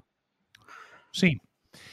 Pues mira, eh, todo empezó porque me pasé a Mac en su momento, en el año 2006, y pues yo seguía muchos eh, blogs y algunos podcasts sobre Mac, los pocos que había Sí. entonces. Y entonces pues yo también quise empezar con mi blog sobre Mac. Y estuve un año con mi blog, emilcar.es. Y claro, entonces había muy poca cosa. Enseguida nos conocíamos todos. Tú también escribías, no sé si ya en esa época. en Alex Liam. El, eh, Sí, sí, en esa época sí. ya, ya habías empezado a escribir. Yo, yo seguía tu blog, nosotros nos conocemos de. Sí, de- hace de- muchos años. Sí. Y mm, estaba como de moda, ¿no? Que muchos de estos blogs eh, personales sobre el Mac Sí, hacían también su podcast. sí. Yo me acuerdo en, en aquella época, no sé si te acordarás, del Shop Mac SL, Claro, pues Samuel Campos. es que fue Samuel. O sea, yo, yo escuchaba mucho a Samuel y a Pedro Aznar, Sí, cuatro sí. ¿no? Aparte de otros Sí. muchos podcasts. Y eh, yo quise empezar el, el podcast porque además decía en aquel momento Pedro Aznar que había que hacer bastantes podcasts, ¿no? Para, para que la gente estuviera más entretenida entre Keynote y. Keynote, porque realmente es que había muy pocos podcasts y no era como ahora, que cada semana tienen mil capítulos. No, cada semana, pues te- si tenías uno, te das con un canto en los dientes. Entonces, pues yo me animé. Ya llevo un año con mi blog. Ya había empezado yo a hacer un podcast, es decir, mi primer podcast no fue el de Milcar, fue el podcast de Ars Música, un podcast sobre música antigua. Y yo ya en su momento ya le había estado preguntando a, a Samuel, a Samuel Campos, Son Mac SL, aquello cómo se hacía. Y Sí, ¿qué, me, qué me dijo Samuel Campos? Así lo hago yo. y así lo vas a hacer tú. El feed así, esto así, el, el MP3 lo subes a archive.org, el no sé qué, no sé cuánto, yo no sé qué, no sé quinto. Chimpún. Y ya está. Y a partir de ese método fue cuando yo empecé ya ahí a crecer y a hacer los podcasts. Con respecto a Rocío, mi mujer, ventaja, éramos novios. sí. Éramos novios, entonces, pues claro, mm, la, la convivencia no era. no existía en ese momento. Sí, Aparte, ella trabajaba entonces, cuando nosotros estábamos de novios, se trabajaba en Garrigues sí. y entonces tenía jornadas de trabajo terribles hasta las tantas de la noche. Y yo tenía tiempo de sobra para desarrollar todas mis eh, aficiones, aburrirme vivo, perder el tiempo como un gilipollas y, y luego recibirla a ella perfectamente a las 9 o a las 10 cuando salía a trabajar, darla de cenar, como si estuviera en Madrid, Sí. y mandarla Sí, a su casa con su madre. Eh, pero también decirte que yo, cuando ahora estoy con tres hijos, el tra- dos trabajos, porque ahora todo esto Sí. para mí es un negocio, estoy Sí, sí, tal. estoy con tres hijos, dos trabajos, sacando no sé cuántos podcasts, pienso, ¿qué cojones hacía yo en 2007 y en 2008 que no sacaba 10 capítulos cada día? Si no tenía nada Sí. que hacer, coño. ¿Vale? Tampoco estaba Twitter entonces como ahora. ¿Qué hacía Sí. con mi vida? No, no he sido capaz de responderme esa pregunta. Sí. Joder, pero fíjate, ¿eh? Eh, todo el tiempo que ha pasado y hasta qué punto eh, eh, tu nombre, evidentemente, se relaciona con el mundo del podcasting. Tienes tu propia red de podcast. Recordemos que Marquino tiene un podcast ahí, Sí. DLC. Eh, tienes muchísimos podcasts ahí en esa red, además, eh, de más gente que yo conozco también. Y joder, realmente es admirable porque eres una persona porque claro, ahora todo esto se ve, ¿no? Porque ahora los medios están creando podcasts, mm, gente que está, empresas que están metiendo miles y miles de euros en producir podcasts, que la mayoría se quedan en una temporada eh, y tal. Y realmente eh, hay que decir que es admirable que una persona como tú, independiente, sola, en la habitación de su casa, eh, 10 años después, bueno, más de 10 años después, que 16 años después, 16 años después, siga al pie del cañón y encima mostrando, pues, eso, una autoridad y, y- y una serie de cosas. Y que gracias a eso, pues, mm, directa o indirectamente, pues existen podcasts como, como este, Cliffhanger y otros tantísimos más que si no hubiera sido por eso, posiblemente no existirían.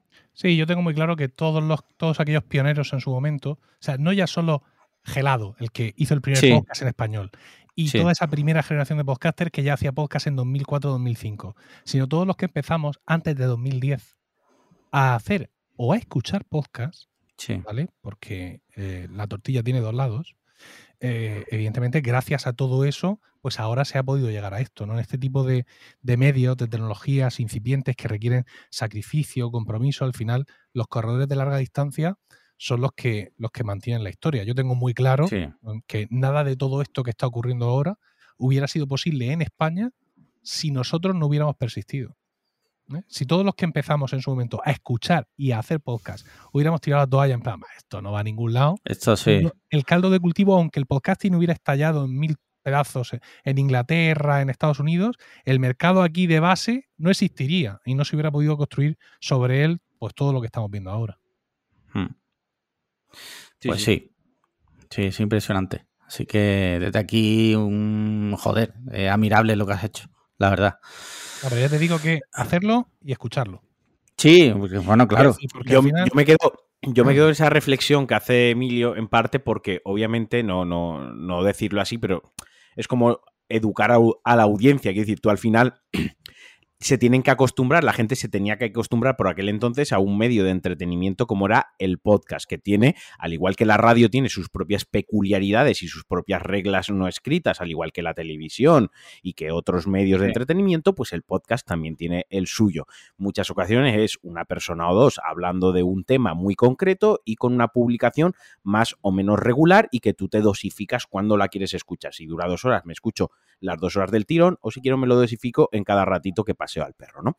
Entonces, claro, para que a día de hoy la gente reclame podcast en plan de dame cosas nuevas, dame estímulos, incentivos nuevos para seguir escuchando podcast, es porque a la gente primero ha habido que hacerle escuchar podcast, eh, ha habido que hacer cosas bien para que se enganchen al, al podcasting, se enganchen al medio y ellos haber seguido ahí una vez tras otra, pues escuchando mucho podcast, eh, siendo exigentes con los podcasts, siendo selectivo conforme mm, iban creciendo, iban apareciendo los nuevos podcasts, etc, etc. Entonces, claro, lo que dice Emilio está em- importante, tanto quien empezó grabándolo también como quien, quien desde Sí. el principio hasta hoy escuchándolo, ¿no? Y quien le decía a un amigo, oye, ¿tú sabes lo que son esto de los podcasts? El podcast que eso sí, como la radio, pero que lo escuchas cuando tú quieras. Mira, te paso este y este. Esa gente también ha ayudado muchísimo. Ojo, Y luego a, que, que la, a- barre- a conocer. la barrera de entrada para escucharlo eh, antes era eh, grandísima comparada. O sea, tú hoy día te coges iBox, Spotify, lo que quieras, y te metes ahí y le das a play y automáticamente lo, estás escuchando. Antes, tú, si querías escuchar un podcast on the go, tenías que previamente haberte suscrito por iTunes, que se lo descargue, sincronizar el iPod, ¿vale? El iPod, te estoy hablando, no, no, no, no el iPhone, el iPod. O sea, requería una serie de acciones activas, que no pasivas, para tú, cuando te montaras en el metro, o en el autobús o en el coche, poder escucharlo. Y eso era muy difícil. Al igual Sí. que también era muy difícil que los pioneros que empezaron, porque a día de hoy una persona hoy quiere empezar a hacer podcast, se coge y se compra el libro de Emilio, se lo lee y puede empezar a hacer algo. Eh, cuando empezó Emilio y compañía, ellos mismos estaban creando las, digamos, las normas, están creando el formato, están creando el- las estructuras. No existía nadie que le dijera, vamos a hacerlo así o eso se hace así. Eran pioneros con todas las consecuencias. Y a día de hoy, evidentemente, hay muchos que siguen, otros que no siguen. Por ejemplo, Samuel, eh, que fue pionero, a día de hoy está desaparecido. Supongo No. que porque la vida personal le va muy bien. Está desaparecido. Bueno. Bueno, está desaparecido de los podcasts, sí. De los podcasts, sí. Sabemos Pero. dónde sabemos dónde está. Sí, sí, sí. está sí. bien, está bien, está bien. Está bien, está bien. Quiero decir que, que, que a día de hoy pues ya no hace podcast. No, no. Y que mm, eso es, es admirable porque, joder, es que es muy difícil. Es como los primeros que empezaron en YouTube y a día de hoy cualquiera puede grabar un pedazo de vídeo de YouTube que te cagas 4K, pero el primer tío que un día se puso delante de una cámara a contar historias, pues muy difícil. Y por eso hay que valorar todo eso. Y a mí, por ejemplo, y esto es una opinión personal, que esto ya lo hablamos con Barredo un día, a mí, por ejemplo, que el, que el, que el señor X de la radio saque un podcast, para mí, personalmente, carece de ningún tipo de valor. Quiero decir, para mí personalmente, no me interesa ese contenido. Pues ese contenido llevan haciéndolo toda la vida en la radio. No sé si me explico. Sí, sí, Sí, sí, bueno, sí. o sea, yo, mi yo- opinión yo- personal. yo concuerdo contigo. Sí, sí. no, lo, decías tú al principio, que ahora mismo grandes productoras, etcétera, se están subiendo mucho al carro del podcast. Eso, bueno, pues teóricamente siempre está bien. Yo siempre he sido muy escéptico con esos movimientos porque pienso que esa audiencia que traen, que trae Alaska, Sí. marido, no es audiencia de podcast, son seguidores de ellos, que van a consumir lo que coño sea que hagan ellos. Si van a un día a Masterchef, verán Masterchef. Si van, si hace, cantan en la final de la Copa del Rey, se van en la final de la Copa del Rey. Y ya Sí. está. Eh, lo que ocurre es que, claro, eh, esos productos que te decía lo comentabas antes, son, no tienen continuidad. O sea, el podcast de fulano y Mengano, los dos más, más geniales actores tal, y hacen una temporada de nueve capítulos. Trabajan Sí. menos que el sastre de Tarzán. O sea, es como las series de ahora, ¿no? Las series de antes tú decías, temporada de no sé cuánto, 24 capítulos. Y ahora, Apple TV Plus ha sacado no sé qué serie que todo el mundo está paladeando como si fueran Sí. capítulos. Nueve. Tócate los cojones. Claro, así que los por supuesto que los paladeamos, coño. Porque sí. es que se acaban, ¿sabes? Y con los podcasts, podcasts pasa lo mismo, inclu- incluso que no llegan a salir. O sea, Spotify ha anunciado una cantidad de podcasts con famosos ingente que no han llegado a salir. Ah, sí. No han llegado a salir. El Hostia. príncipe, este, el, el segundo hijo de, de Carlos de Inglaterra y su mujer, Sí, no sí, el mismo, príncipe Harry, que Es- está casado con la actriz. con Meghan Markle, Meghan Markle, sí. han sacado un capítulo. Y ya está, ¿no? Pare usted de contar. Y También hay gente, hay gente que no estamos acostumbrada a trabajar, entonces para ellos un capítulo ya es Ya, como, pero, guau. pero estos dos en concreto ahora tienen que currar, ¿no? Pero además no son solo ellos, es que hay un montón de gente y de famosos y de influencers Claro, claro. que Spotify ha anunciado a un montón de capi- y es que no han llegado no uno, ¿eh? Ninguno. Pero claro, al final todo eso es ruido que cuando tú de pronto vas y sacas tu podcast eh, amateur, tu podcast independiente, pues eh, el, el destello que todavía deja ese anuncio que nunca llega a materializarse oculta tu, tu producción. Ese, es- ese es el verdadero problema. Ese es el verdadero problema con el que. Y por supuesto, las aplicaciones en los portales de podcast ayudan una mierda. O sea, tú entras ahora Sí. a Apple Podcast y a ver si consigues encontrar, como yo digo, a alguno de nosotros o de nosotras. A ver si lo encuentras, que no lo vas a encontrar. Sí, sí, sí, sí. Sí, sí, es complicado, muy complicado porque está todo copado por, tú te metes en el top 10 y es eh, La Vida Moderna, ahora ya no porque ha terminado, pero bueno, el de, el de Buenafuente, eh, Estirando el Chicle, que es eh, Salvando las Distancias, a mí me gusta y es muy bueno. Sí, son muy buenas. Pero bueno, al fin de cuentas, muchos de estos títulos que está diciendo son podcasts. A mí lo que me hunde la vida Sí, es cuando entro y lo que me Ya. veo es el programa de radio del día anterior sí, Recortado, dos, medio y- recortado o no. o sea, y encima he hecho seis trozos. sí, O sea, que eso ya sí, sí, sí. a nivel de impacto ya te tritura, ¿no? Por eso yo tengo guardo las capturas de pantalla de las veces que mis podcasts en su momento estuvieron entre los cinco Claro, primeros de Apple ilusión, Podcasts claro. a nivel España.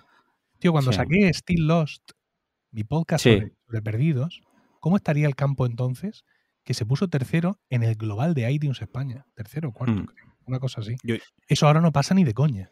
Yo humildemente tengo que decir, a mí me ha pasado a veces y me ha hecho muchísima ilusión. sí. A mí no me ha pasado nunca, pero bueno, comparto vuestra ilusión. Pero porque no ha sido constante hasta ahora. Hiciste aquello del, de los polos, ¿cómo se llamaba el podcast aquel? Eh, Sí, sí, un cono de cono rico de- helado, sí. Con lo de rico helado, Sí. maravilloso. Pero no, ahora Sí. al final te has tenido que juntar con Alejandro, que te ha hecho sentar la cabeza un poco y ahora ya Sí, estás sí. siendo constante So- y construyendo tu pequeño. Cero constancia. No, Yo soy nada. cero constante en todo. Pero tú eres, tú eres la genialidad, eres lo desbocado, eres lo imprevisible, el talento bruto. Y Alejandro Lo- es. eh, Lo está arreglando, Emilio, lo está arreglando.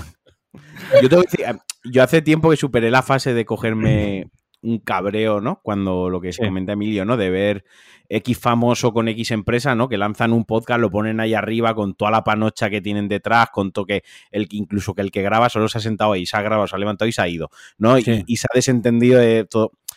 Y contando yo que yo llevo, joder, la primera vez que yo grabé un podcast fue a finales de 2014, la primera vez. Joder, que no llevo tanto tiempo como Emilio, pero coño, de 2014 a 2022, pues algunos años. también, algunos años también han pasado, ¿no? Mm. Eh, eh, hace ya tiempo que, por suerte para mi salud mental y mi autoestima y mis proyectos y tal, lo superé y entendí que, que yo era una persona pues amateur, que hago esto por pasión, lo hago por cariño, lo hago porque siempre lo he dicho, me sirve de terapia principalmente, porque Sí. hablar me viene muy bien y, y este porque lo grabo contigo, pero los que grabo solo pues me viene puta madre, porque hablo yo solo en la habitación y no me siento loco, ¿sabes? Lo estoy grabando en un micrófono y no es como si hubiese tarado yo hablando aquí solo a la pared. Me ayuda mucho, pero también lo hago por la gente que me sigue, la gente que me escucha, por y sé que y, y sé que nunca voy a estar ahí, ni voy a tener el respaldo de una gran empresa, ni nunca me va a fichar nadie, ni nunca voy a aparecer en top 1. momentos, Ángel Jiménez y yo lloramos. Con las manos No, no, unidas. será que, será que no os estoy eternamente agradecido, pero me estáis entendiendo perfectamente en el Sí, sí. contexto. Y yo lo sigo haciendo, y, y por suerte hace tiempo que me quité eso de, de la cabeza, porque si no, creo, que- creo que muy, desgraciadamente, donde quería llegar es que desgraciadamente creo que mucha gente con talento, con pasión, con ganas, con constancia, abandona muchas veces por, por esto mismo que estoy diciendo yo, ¿no? Porque ve estas cosas y de, uff, contra esto, es que nunca voy a... Y al final, desprenderte de esa parte y, y- y superarlo, entre comillas, te ayuda a amar un poquito más el medio, pero sobre todo a amar lo que tú haces, que eso hay veces que nos olvidamos de poner en valor lo que nosotros hacemos, independientemente de que lo que hagan los demás, ¿no? Sí. Eh, da igual que lo hagas mensual, semanal, que diario, que hay veces que por épocas lo puedes hacer más, hay épocas que estás en otro mood y tal, pero sobre todo amar y querer lo que uno hace, independientemente de lo que hagan- hacen los demás, y mirar Mm. lo que hacen los demás para aprender, simplemente para mirar lo que hacen bien ellos y lo que tú puedes adaptar a lo tuyo, pero no para comparar de porque mm, fu- Mengano hace un podcast y está top 1 y le han puesto dinero y, y yo no. y- no, fuera, haz, quiere lo que hace. Más o menos, esto me Sí. ha quedado un poco de Mr. Wonderful, de no Sí, estés Pablo, triste, Pablo pero Coelho. Pablo Coelho eh, se fue a tu madre mientras hace una lenteja después de jugar al Crash Bandicoot, pero algo de razón tengo. Algo de razón tengo. O sea, estoy de acuerdo contigo 100%. Además, yo soy una persona, o sea, cero envidiosa, cero rencorosa. O sea, yo siempre, siempre, siempre me alegro por los demás. O sea, en ese sentido, cero. Pero sí es verdad que cuando tú dedicas tantísimas horas a algo, mm, sí es verdad que en el fondo, en el fondo de ti, de tu alma, tú dices, hostia puta, o sea, yo llevo aquí X años currándome esto a muerte y ahora llega Pepito Pérez de Telecinco, saca un podcast con las cuatro variedades de siempre y tiene 100.000 escuchas. Y dices tú, joder. Ah, pero esto es una cuestión de objetivos, ¿eh? es decir, eh, Sí, claro. Tú tienes que marcarte tus objetivos y conseguirlos. Y tus objetivos no son nunca estar el primero en Spotify ni estar el primero en Apple Podcast. No, claro. Esto es imposible. Entonces, afortunadamente el podcasting es una cuestión de nicho. Eh. Es un medio que nos permite hacer podcast de los temas más inverosímiles. Eh, Yo, yo siempre pongo los mismos ejemplos cuando doy seminarios. Eh, imposible en una radio comercial tener, como hemos tenido nosotros en Milcar FM, un podcast sobre la estancia materna. Sí. Ahora es otra cosa, pero cuando empezamos, imposible tener algo como Plug and Drive sobre coches eléctricos.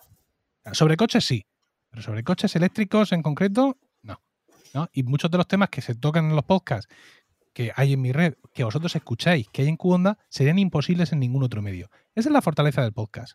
Céntrate en eso. Ujú. O sea, Sí, sí. céntrate en la gente que le gusta lo que te gusta a ti Sí. el tema que haces tu podcast y comparte con ellos. Así fue, yo empecé con eso, por compartir con la gente, por crear comunidad, por llegar a la gente hablando del Mac, que era lo que yo acababa de descubrir y me flipaba muchísimo.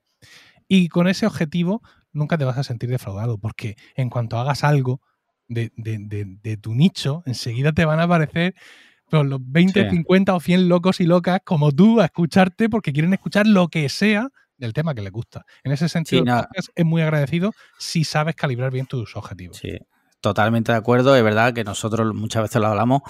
Eh, tenemos nuestros oyentes, los que son, y estamos siempre súper agradecidos que siempre que hacemos algo recibimos su apoyo y en ese sentido 100% siempre a tope. O sea que... Y a mí, mira, ya por hoy acabar. Una cosa que sí que sabes lo que me jode. ¿Sabes? ¿Y Una qué? cosa que sí que me toca los cojones. A ver, a ver. Cuando alguna vez le he propuesto a alguien Sí. una colaboración en el podcast, en plan de, oye, Sí. eh, te- quiero grabar contigo, tal, y me ha salido, ay, es que tengo que ver, voy liado, ya veremos, te voy diciendo algo, tal, no sé qué, y a los 15 días lo he visto aparecer en otro podcast que tiene más renombre por, por X cosas, ¿sabes? Ya. Y es como, me he sentido un poco gilipollas, que es como, tronco, pues si no querías grabar conmigo, pues habérmelo dicho, ¿sabes? Pero no me vengas aquí contándome tu penuria de qué tal, de qué no sé qué, y a los 15 días, porque, porque pese a que haya muchos podcasts en España, los que relativamente somos asiduos a publicar podcast y estamos creando podcast y tal, más o menos nos conocemos a día de hoy todos, más o menos todos nos tenemos en el radar y, y lo voy a ver, ¿sabes? De ahí sí que se me Sí. queda más cara de gilipollas, pero ya te digo, eso es una cuestión un poco más parabólica a, a- a lo otro. Bueno, pues después de, desahogarme. De- después de este ratito de una cosa que yo sé que Emilio dice mucho, que es nada le gusta más a un podcaster que hablar de, Podcasting. de podcast, de podcasting. Eh, ¿Qué os parece si comentamos, porque ya vamos súper avanzados de tiempo, un par de hot takes que tengo yo por aquí, muy interesantes? Yo quería comentar lo Eh, de Sevilla, ¿eh? Lo de Sí, la mala ¿quieres que comentemos primero eso y ahora hablamos Sí, de los sí. hot takes? Vale. Sí, si me dejas, sí. A ver, yo fui, el- lo que Sí, estaba sí. comentando, fui... el- como si, como si estuviera en tu casa. Gracias. Eh, Emilio, ¿te parece a ti también bien, Emilio, que hable de ello? Venga, voy a ello. Eh, el sábado fui al concierto de los Red Hot eh, que se hizo en Sevilla, ¿no? Sí. Y, Sí. y bueno, pasé el día en Sevilla, tal cual. Y el concierto se realizaba en el Estadio La Cartuja, ¿vale? Yo voy a hablar como una persona mm, extranjera, entre comillas, que una persona que había pisado dos veces previamente Sevilla, no conocía. Entonces yo vi el Estadio la Cartuja, estaba la isla de la Cartuja, que es donde está Isla Mágica, que es como una isla, como un anexo a Sevilla, pero que ya es casi extrarradio realmente, ¿no? No, no es, el, no es el centro, digamos. Sí, está a la afuera. Ese espacio se creó para la Expo del 92. Correcto, está, un po- está a las afueras. Total, que ir al concierto, pues bueno, cogimos un taxi, fuimos al concierto, abrían las puertas a las 6 de la tarde, aunque el concierto en sí, los Red Hot empezaban a, la- a las 10, a las 8 empezó Beck, que es un, un cantante que ha tenido algún One Hit Wonder, ¿no? Eh, de eh, Beck fue telonero. Sí, sí, sí, fue el telonero, fue. Beck. Eh, total, que, bueno, hasta ese punto, bueno, nosotros fuimos en taxi allí, porque hay un buen pateo, hay un buen tra- Sí. un trecho, nosotros teníamos el hotel en la Plaza España y había un buen trecho, así que fuimos en taxi. Ya para ir en taxi ya nos costó, o sea, ya costó como 35 minutos conseguir un taxi, ni siquiera la parada de taxis del hotel, un hotel además que, un hotel bastante bueno de Sevilla, muy concurrido, al que va mucha gente y tal que no era pensión Pepe. Quiero decir que es un hotel donde suelen haber muchos taxis y demás. Ya nos costó coger un taxi para ir. Pero es que para al volver, aquí el problema es donde estuvo. Al salir el concierto acabó, no acabó una mala hora, acabó pues sobre las sobre las 12 menos 20. El concierto estuvo muy guay, tuvo un problema de acústica, al, al, a- al vocalista no se le entendía bien la letra, cuando cantaba la voz no se le entendía bien. De hecho, eh, Flia y el vocalista entre, entre, entre canción y canción a veces hablaban entre ellos y yo hubo un momento que yo no los entendía. Y yo dije, bueno, es que están hablando eh, inglés de este de California, ¿no? Eh, no los estoy entendiendo y tal. Y yo me giré a Sandra, que Sandra sí que habla muy bien y controla el inglés. Sube y le dije, ¿lo estás entendiendo? Y me dijo, no, no. Dije, vale, pues entonces no soy yo. O sea, es que directamente no se les entiende. Hubo un momento que dijeron Sevilla y Ice Cream y la gente empezó a gritar. Ellos pensarían que somos subnormales, pero bueno. Eh, porque diría, hostia, he dicho Sevilla Ice Cream y la gente está aplaudiendo y gritando. Todos tontos.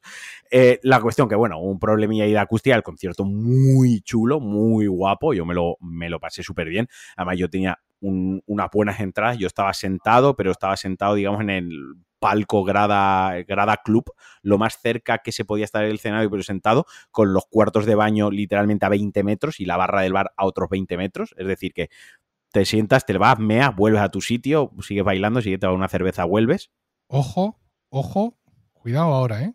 Fíjate tú, eh, Alex, la descripción Sí. de anciano que va a concierto. Estaba sentado con los cuartos de baño al lado. ¿Qué Sí, sí. puede querer un señor mayor más en este mundo Que estar sentado con un cuarto de baño al lado? O sea, es. Escucha. O sea, Pero que, claro, eran, pero eran yo- los Red Hot Chili Peppers o la Sinfónica de Boston. La, Estaban la tocando Mahler, quizá, a lo mejor era Mahler. te estaba, sí, Schopen- Schopenhauer. Estaba, tenía un colega que estaba abajo y me dijo, joder, pues no pude ir a mear en todo el concierto. Y yo, "Ajá, yo sí, pude ir a mear. Una, una vez más, una vez más, ¿sabes? El, el resumen, el, el hot pick de su review del concierto de los Hot Chili Peppers es estaba cerca del cuarto de baño. el cuarto de baño. Estaba cerca Eh, del cuarto de baño. co- Eso es lo más Consejo, importante. cuando compréis entradas para un concierto, que estén cerca los cuartos de De baño. nuevo, Lo de nuevo, agradeceréis. insiste. O sea, no, Claro, es no, que no se, no se retira. No, es que eh, si te has bebido como yo 6 litros de cerveza antes de entrar al concierto, agradece lo del cuarto de baño. La cuestión, cuando salimos de allí, eh, Sí. bueno, para salir de allí una avalancha, claro, porque la Sí. entrada es escalonada, como pasa en todos este tipo de eventos, ¿no? Como una final de fútbol o lo, o lo que sea. La entrada es escalonada porque abren a las 6, pero claro, todo el mundo a las 12 menos 10 cuando acaba quiere salir ahí picando billetes rápido y llegando a su casa. Pues claro, una salida era por un parque súper oscuro que tuvimos que salir con una valla levantada, o sea, como, como rompiendo la valla. U otra Sí. salida era atravesando toda la putísima isla esa hasta un puente de arriba. Porque hay como dos puentes. Uno que tiene el, el, el esto jamonero y el puente del siguiente, ¿no? Yo estoy aquí haciendo una descripción terrible de Sevilla. La gente de sí, Sevilla nuevos enemigos míos. Total, que ni había taxis, ni había líneas de autobús preparadas para el concierto, en plan de, oye, para el concierto de los Red Hot va a haber la línea N3 y la línea N4 y la N5, por poner un ejemplo, ¿no? Habilitadas adrede para el concierto. Y además vamos a, yo qué sé, 300 taxis de refuerzo para esa noche, ¿no? Y además, pues mira, este, nada, o sea, totalmente desvalidos, en plan, o buscáis la vida para volver ningún sitio para comer nada, quiero decir, estamos hablando eh, 12 menos 10 de la noche, un puestecito, algo para poder comer, yo qué sé, no es una hora loca al salir de un concierto, cenar a las 12 menos 10. Entonces nos tuvimos que pegar un pateo tremendo andando hasta lo que es la Alameda, la zona de marcha de Sevilla. ¿Qué Sí. pasa? Que todo el mundo hizo lo mismo, lógicamente. Bueno, eh, hasta el sitio de comida más infame, que seguramente este, hayan estado a punto de cerrarlo tres veces los de sanidad, tenía una cola que daba vuelta a la, a la manzana. Gente haciendo cola en los sitios estos de 24 horas que tienen máquinas de vending. Sí, sí, sí, sí. Haciendo cola ahí que cuando llegan a la máquina de vending, yo escuché uno y digo, joder, solo tienen chuchería. Pero gilipollas, que esperas que tengan una máquina de vending, ¿sabes? O sea, un risotto. Claro. Que quería un, un- tartar de atún en la máquina de vending. Es que tú también eres imbécil. Fuimos al McDonald's, o sea, yo nunca he visto una cola más grande y total, que íbamos lo tibio de, bueno, vamos andando hasta el siguiente punto donde sabemos que hay algo. Si entre medias pillamos un taxi, spoiler, ¿no? Lo cogemos Sí. que nos lleva al hotel y si encontramos algo abierto, cenamos. O sea, a ver si ganamos por algún sitio. Spoiler, no ganamos por ningún sitio. Llegamos a la puerta al Five Guys a las 2 y 3 minutos. O sea, por 3 minutos el Five Guys cerrado. A las 2 ya no habrían. A partir de las 2 y un minuto, la gente como tonta así en la puerta de cristal y la puerta de cristal no se abría. Seguimos andando, al final llegamos al hotel como a las dos y media de la noche, reventadísimo. Estuve más rato andando que de concierto, sin cenar, y al final, no quiero que suene esto a pataleta de primer mundo, "Eh, que sin cenar. Que no, pero quiero decir que la ciudad habla muy mal de la ciudad a nivel organizativo. Coño, pon unas líneas de autobús para esa noche, pon a la policía organizando la, la salida de, del estadio, pon unos taxis también de refuerzo esa noche, pues oye, pues no sé, 50, 60, 60 taxis de refuerzo, facilita los, los accesos, el parking, no sé, que, que se puede organizar muchas cosas, eh, que no es abrir eso y ala, que la gente se pira a su casa y que se busque la vida, ¿sabes? No sé. O sea, que, con, insisto, con conclusión. Un valenciano va a Sevilla a decirle cómo tienen que hacer las cosas, ¿no? Sí, correcto. Al menos los conciertos. Creo que lo podían haber organizado. Y tengo entendido que alguna final de fútbol que se ha jugado ahí, algún evento, ya han tenido ese problema alguna vez, ¿eh? que tampoco estoy yo descubriendo la rueda. Dice, estuve sentado al lado del cuarto de baño y luego no pude cenar bien. Yo, es decir, ya la, la audiencia hablará y sobre todo los Patreon, pero tienes que plantearte si seguir haciendo reviews de tus conciertos. Sí. Yo pues ahora lo, de- dejas en la revisión semanal. Sí, he estado a tal concierto y ahí lo dejas. Porque La semana que entras- la- dentro de tres semanas voy al de Rosalía y en ese estoy de pie, en bajo. O sea, tengo Uy, que estar de pie. Uy, uy, uy, Mira, uy, uy, a mí uy, no me han visto de pie en un concierto, pero vamos, o sea, ya desde hace años, dile- desde hace años, vamos. Claro, tío. O sea, pues al de Rosalía voy de pie y al festival este en septiembre también voy de pie. Pero bueno, en este tocó sentadito. Bueno, no. Bueno. Muy bien, muy bien. Pues nada, oye, eh, lamento mucho que, que vivieras esa desagradable experiencia. Que, que creo que no me, no me vaciles tú también, no me toques Que cuando fuiste a ver Héroes del Sí, Silencio. el Pues silencio fue exactamente igual. Fue exactamente igual. Película, y también estaba sentado en Héroes del Silencio. Sí, no al lado del baño, pero sí sentado.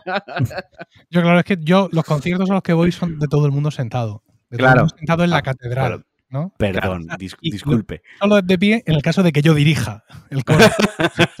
y eso ya no ocurre. Entonces, pues. Sí. ya. Sí, sí. Nada, es eso, que estuvo chulo, pero sí que es verdad que a nivel organizativo, pues yo qué sé, sí, sí. Cuando ya hablé que tú me contaste que esto ya te había pasado a ti, Sí. luego pues en la final de tal, no sé qué, también la gente lo ha ido comentando, es como, yo qué sé, mis panas, poneros las pilas. Que, que sufrieron más los que fueron a ver las Champions, ¿eh? No sé si os habéis enterado. Eh, bueno, sí, sí, sí, sí. Lo comentamos aquí un poco por encima. es. Sí, sí, bastante heavy. No, eh, ahí directamente que hubo gente que después de haber pagado mil euros por la entrada se fue, o sea, sin verlo.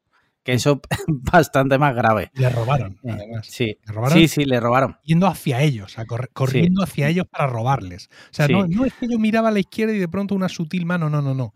Tres sí. vienen hacia ti a, y tú no sabes si te van a robar, si te, si te van a asesinar y luego a violarte. Y, el orden Sí. de las cosas no sabes cómo va a ocurrir. Sí. Y encima eran británicos la mayoría y encima su equipo perdió, que es como el peor Ah, puto sí. día de tu vida. Sí, sí, sí. Una, una última cosa, tío, decir que Anthony Kiedis, nunca lo pronuncio bien, Anthony Sí. Kiedis, El cantante, 60 sí, tiene 60 palos Flia No tiene ses- 60 palos. Chad Smith, que parece, se parece mucho, joder, me lo dijo el otro día el actor este. Ah, no me sale ahora. Will Ferrell. me- sí, Will Ferrell. De hecho, hay una imagen suya, los dos vestidos igual en un late night de estos Sí, de, sí, sí. de Estados Unidos. Ya es igual que Will Ferrell, ¿no? Y, y el, más, el más joven, que es, que es Frustiante, que es el que pensamos todos que se iba a morir el primero, o sea, ya tiene 50 y pico palos también. O sea, o sea, tíos de 60 años, tíos, literalmente tíos de Y Jagger tiene 78, tío. Y Sí, ya, pero mi- ahí. Pero quiero decir, pero, ya, pero Mick Jagger es como. es- ¿cuán- ¿Cuántos más de 78 años hay? Quiero decir, ya es excepcional. Sí. ya dos, dos excepcional. quedan en escena. Eh, Es excepcional que esta gente con 60 años, tío, yo los veía y, yo- y, y un poco al hilo entre coña y coña de lo que decía Emilio. Y yo estoy sentado pensando en el cuarto de baño cerca. Sí. O, sea, o sea, mañana a mí me va a doler todo el cuerpo y esta peña está con 60 años eh, También pegándose, digo- metiéndose un conciertazo, ¿sabes? Con todo el trabajo que tiene, Sí, que sí, tiene eso, pero- que no, no paran. Pero por otro lado, ellos terminan el concierto, lo llevan en limusina a un hotel de cinco estrellas, a la mañana siguiente le meten en una Sí, cámara hiperbárica, no sé qué. Sí, Sí. Exacto.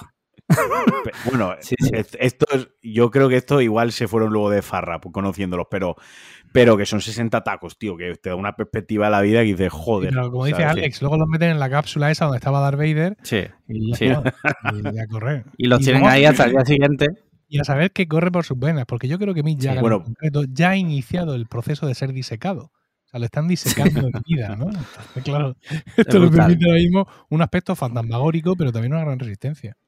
Sí, Hombre, sí, hay- el- en- por, la, por la vena de los rejos chili peppers lo que corre es mucha droga, la que se han Sí. metido. Eso es una día- realidad. di- Claro, decir. en su momento sí, a día de hoy con la edad que tienen y como son los, los famosos ricos estos que ahora son todos veganos y tal y cual, no, seguramente que, que no toman ni Coca-Cola normal. Fru- Frustiante, Frustiante fue, por eso he hecho la broma, Frustiante sí que estuvo enganchado a la heroína y, eh, y estuvo en una clínica de desintoxicación. Pero, por ejemplo, Anthony Kedis eh, le hicieron una entrevista hace unos años en España, ¿no?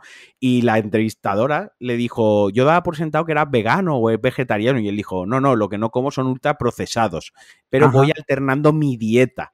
Voy, Me gusta probar dietas. Si pruebo una dieta y me va bien, que me sienta bien al organismo y con el deporte que hago y cómo me cuido, pues la mantengo un tiempo y cuando me aburro cambio otra dieta, que puede ser que incluya carne, que no incluya carne, que venga del mar o que venga de la tierra. Lo que sí que no como son procesados. Claro. Eso Vale, es o una- sea que es es fanático de Carlos Ríos. Sí. algo así.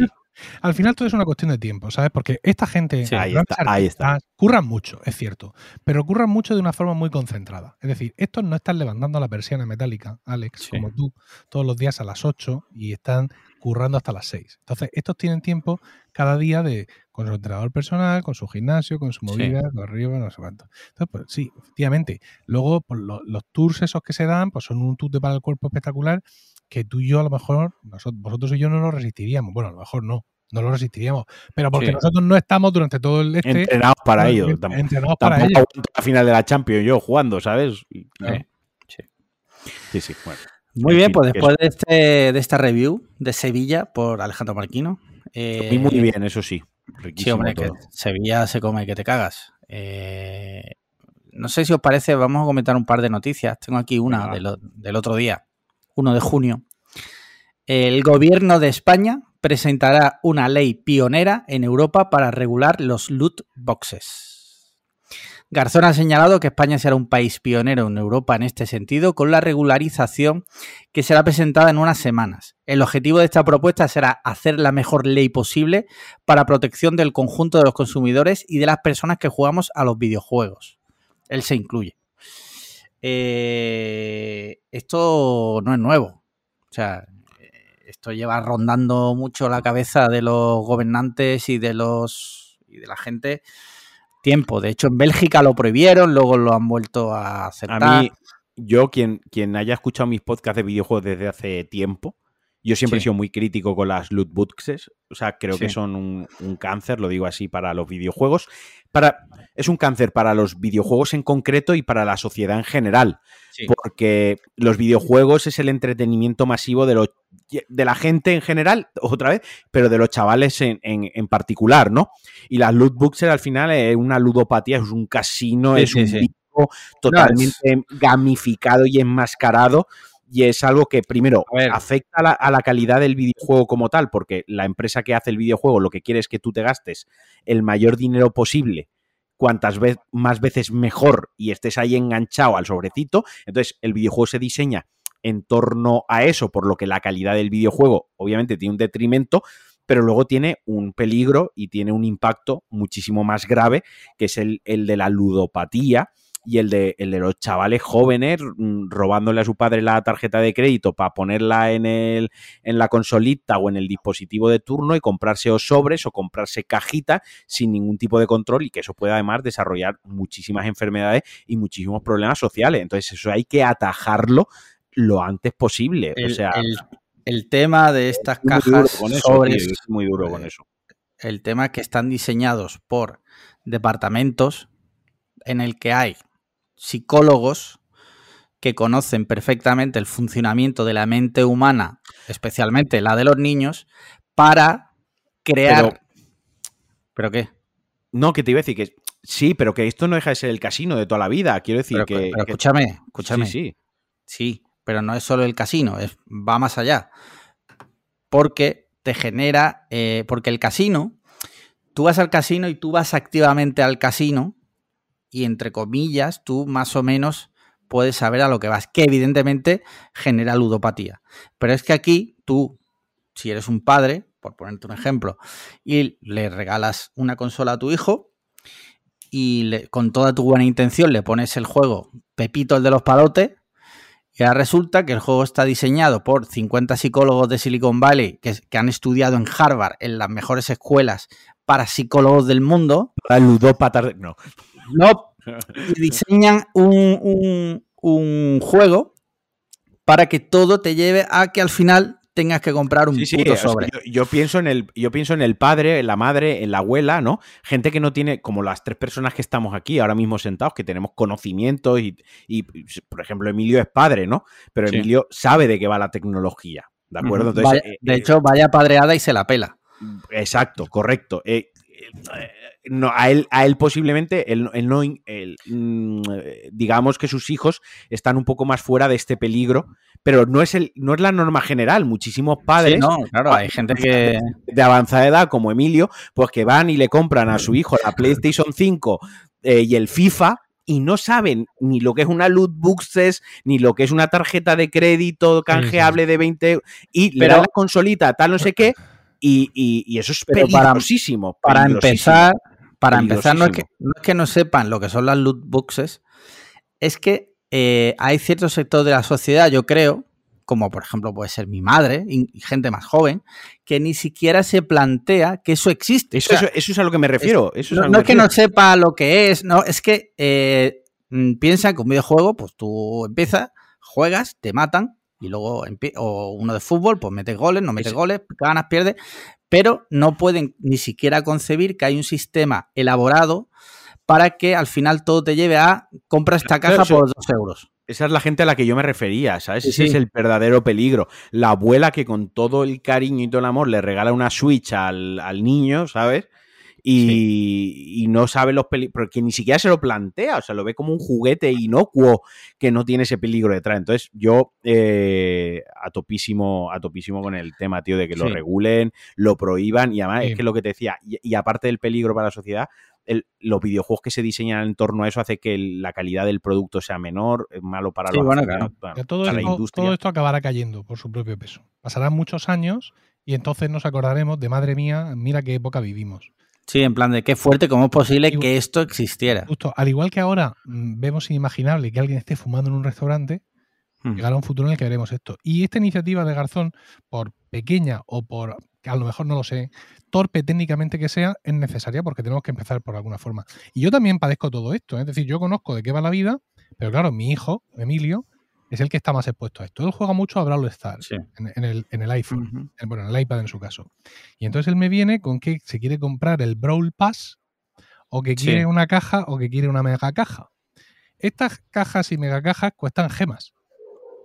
Y las gemas rara vez las Cuesta consigues. dinero. Claro, rara vez las consigues en el juego. En el juego consigues monedas y otras vainas. En fin, a vosotros que os voy a explicar de todo esto. Sí, sí. Las gemas se consiguen pagando. Entonces yo de vez en cuando en, en momentos muy señalados, como su cumpleaños, le dejo que a veces, incluso con su propio dinero, que es algo que él no termina de entender, se compre 10 euros en gemas, que, lo cual le da 170 gemas, que es justo lo que él necesita para comprarse una mega caja y una skin de no sé qué pollo que usa él para matar a los demás. Sí.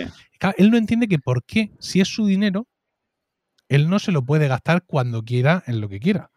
Le digo, mira, porque es mi obligación como padre no dejarte que te gastes ni tu dinero ni el mío cuando tú quieras que tienes nueve años. Emilio. Tú- ¿sabes? me imagino que, que tú le dirás cuando seas padre comerás huevo, ¿no? No, no, no hemos llegado todavía a esos términos, pero vamos, sí. Y ahora estoy muy mal porque yo lo tenía todo más o menos controlado. Mis hijos tienen iPads. En esta casa hay un iPad por persona. Hay más de un iPad Sí. por persona, eso es así.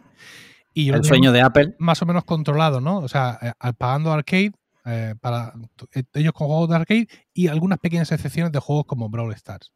Pero resulta que en las tapas de los Danones, Alex, nos tocó una Nintendo Switch Lite. En las putas tapas de los Danones. ¿Eso de los- pasa de verdad? Eso, Sí. eso pasa. Pero no es que pase de verdad. Es Título del podcast. Único español que le tocó una No. Nintendo en, Dano- en- en la Mira, tapa del Danone. En el, en el concurso creo que había 50, eran en total, y entre oyentes de Emilcar Daily y suscriptores de Weekly contamos 5. No jodas. Sí. Yo no quiero decir suscríbete a Weekly porque aumentan tus posibilidades de que te Pero he toque, pero es cierto, pero es cierto. Lo- el, el humano tiene una cosa que lo que oye no lo puede desoír. Eso Claro, ya lo han sí, oído. claro. Entonces, claro, yo no quería que entrara ningún dispositivo de Nintendo en casa, bajo ningún Sí. concepto, porque yo, yo ya me he desenganchado de esa mierda. Para mí esta gente es una gente que fabrica la misma consola continuamente y te vende el mismo juego continuamente. A 60 Dura- du- euros.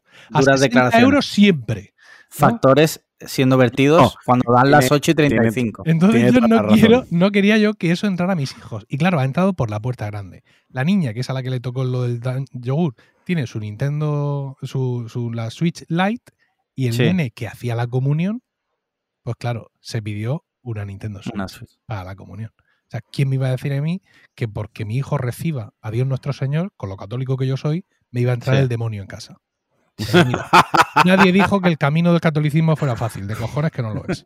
Y entonces, claro, cada Hombre, hay, uno. un, hay- hay un libro muy gordo escrito que es muy antiguo sobre que no es fácil ese No, no, camino. claro. Y luego, cada uno con su. el- ¿Cómo se llama el juego este de que tienes, vives en, un- en una granjita con los. Animal Crossing. el Animal Crossing.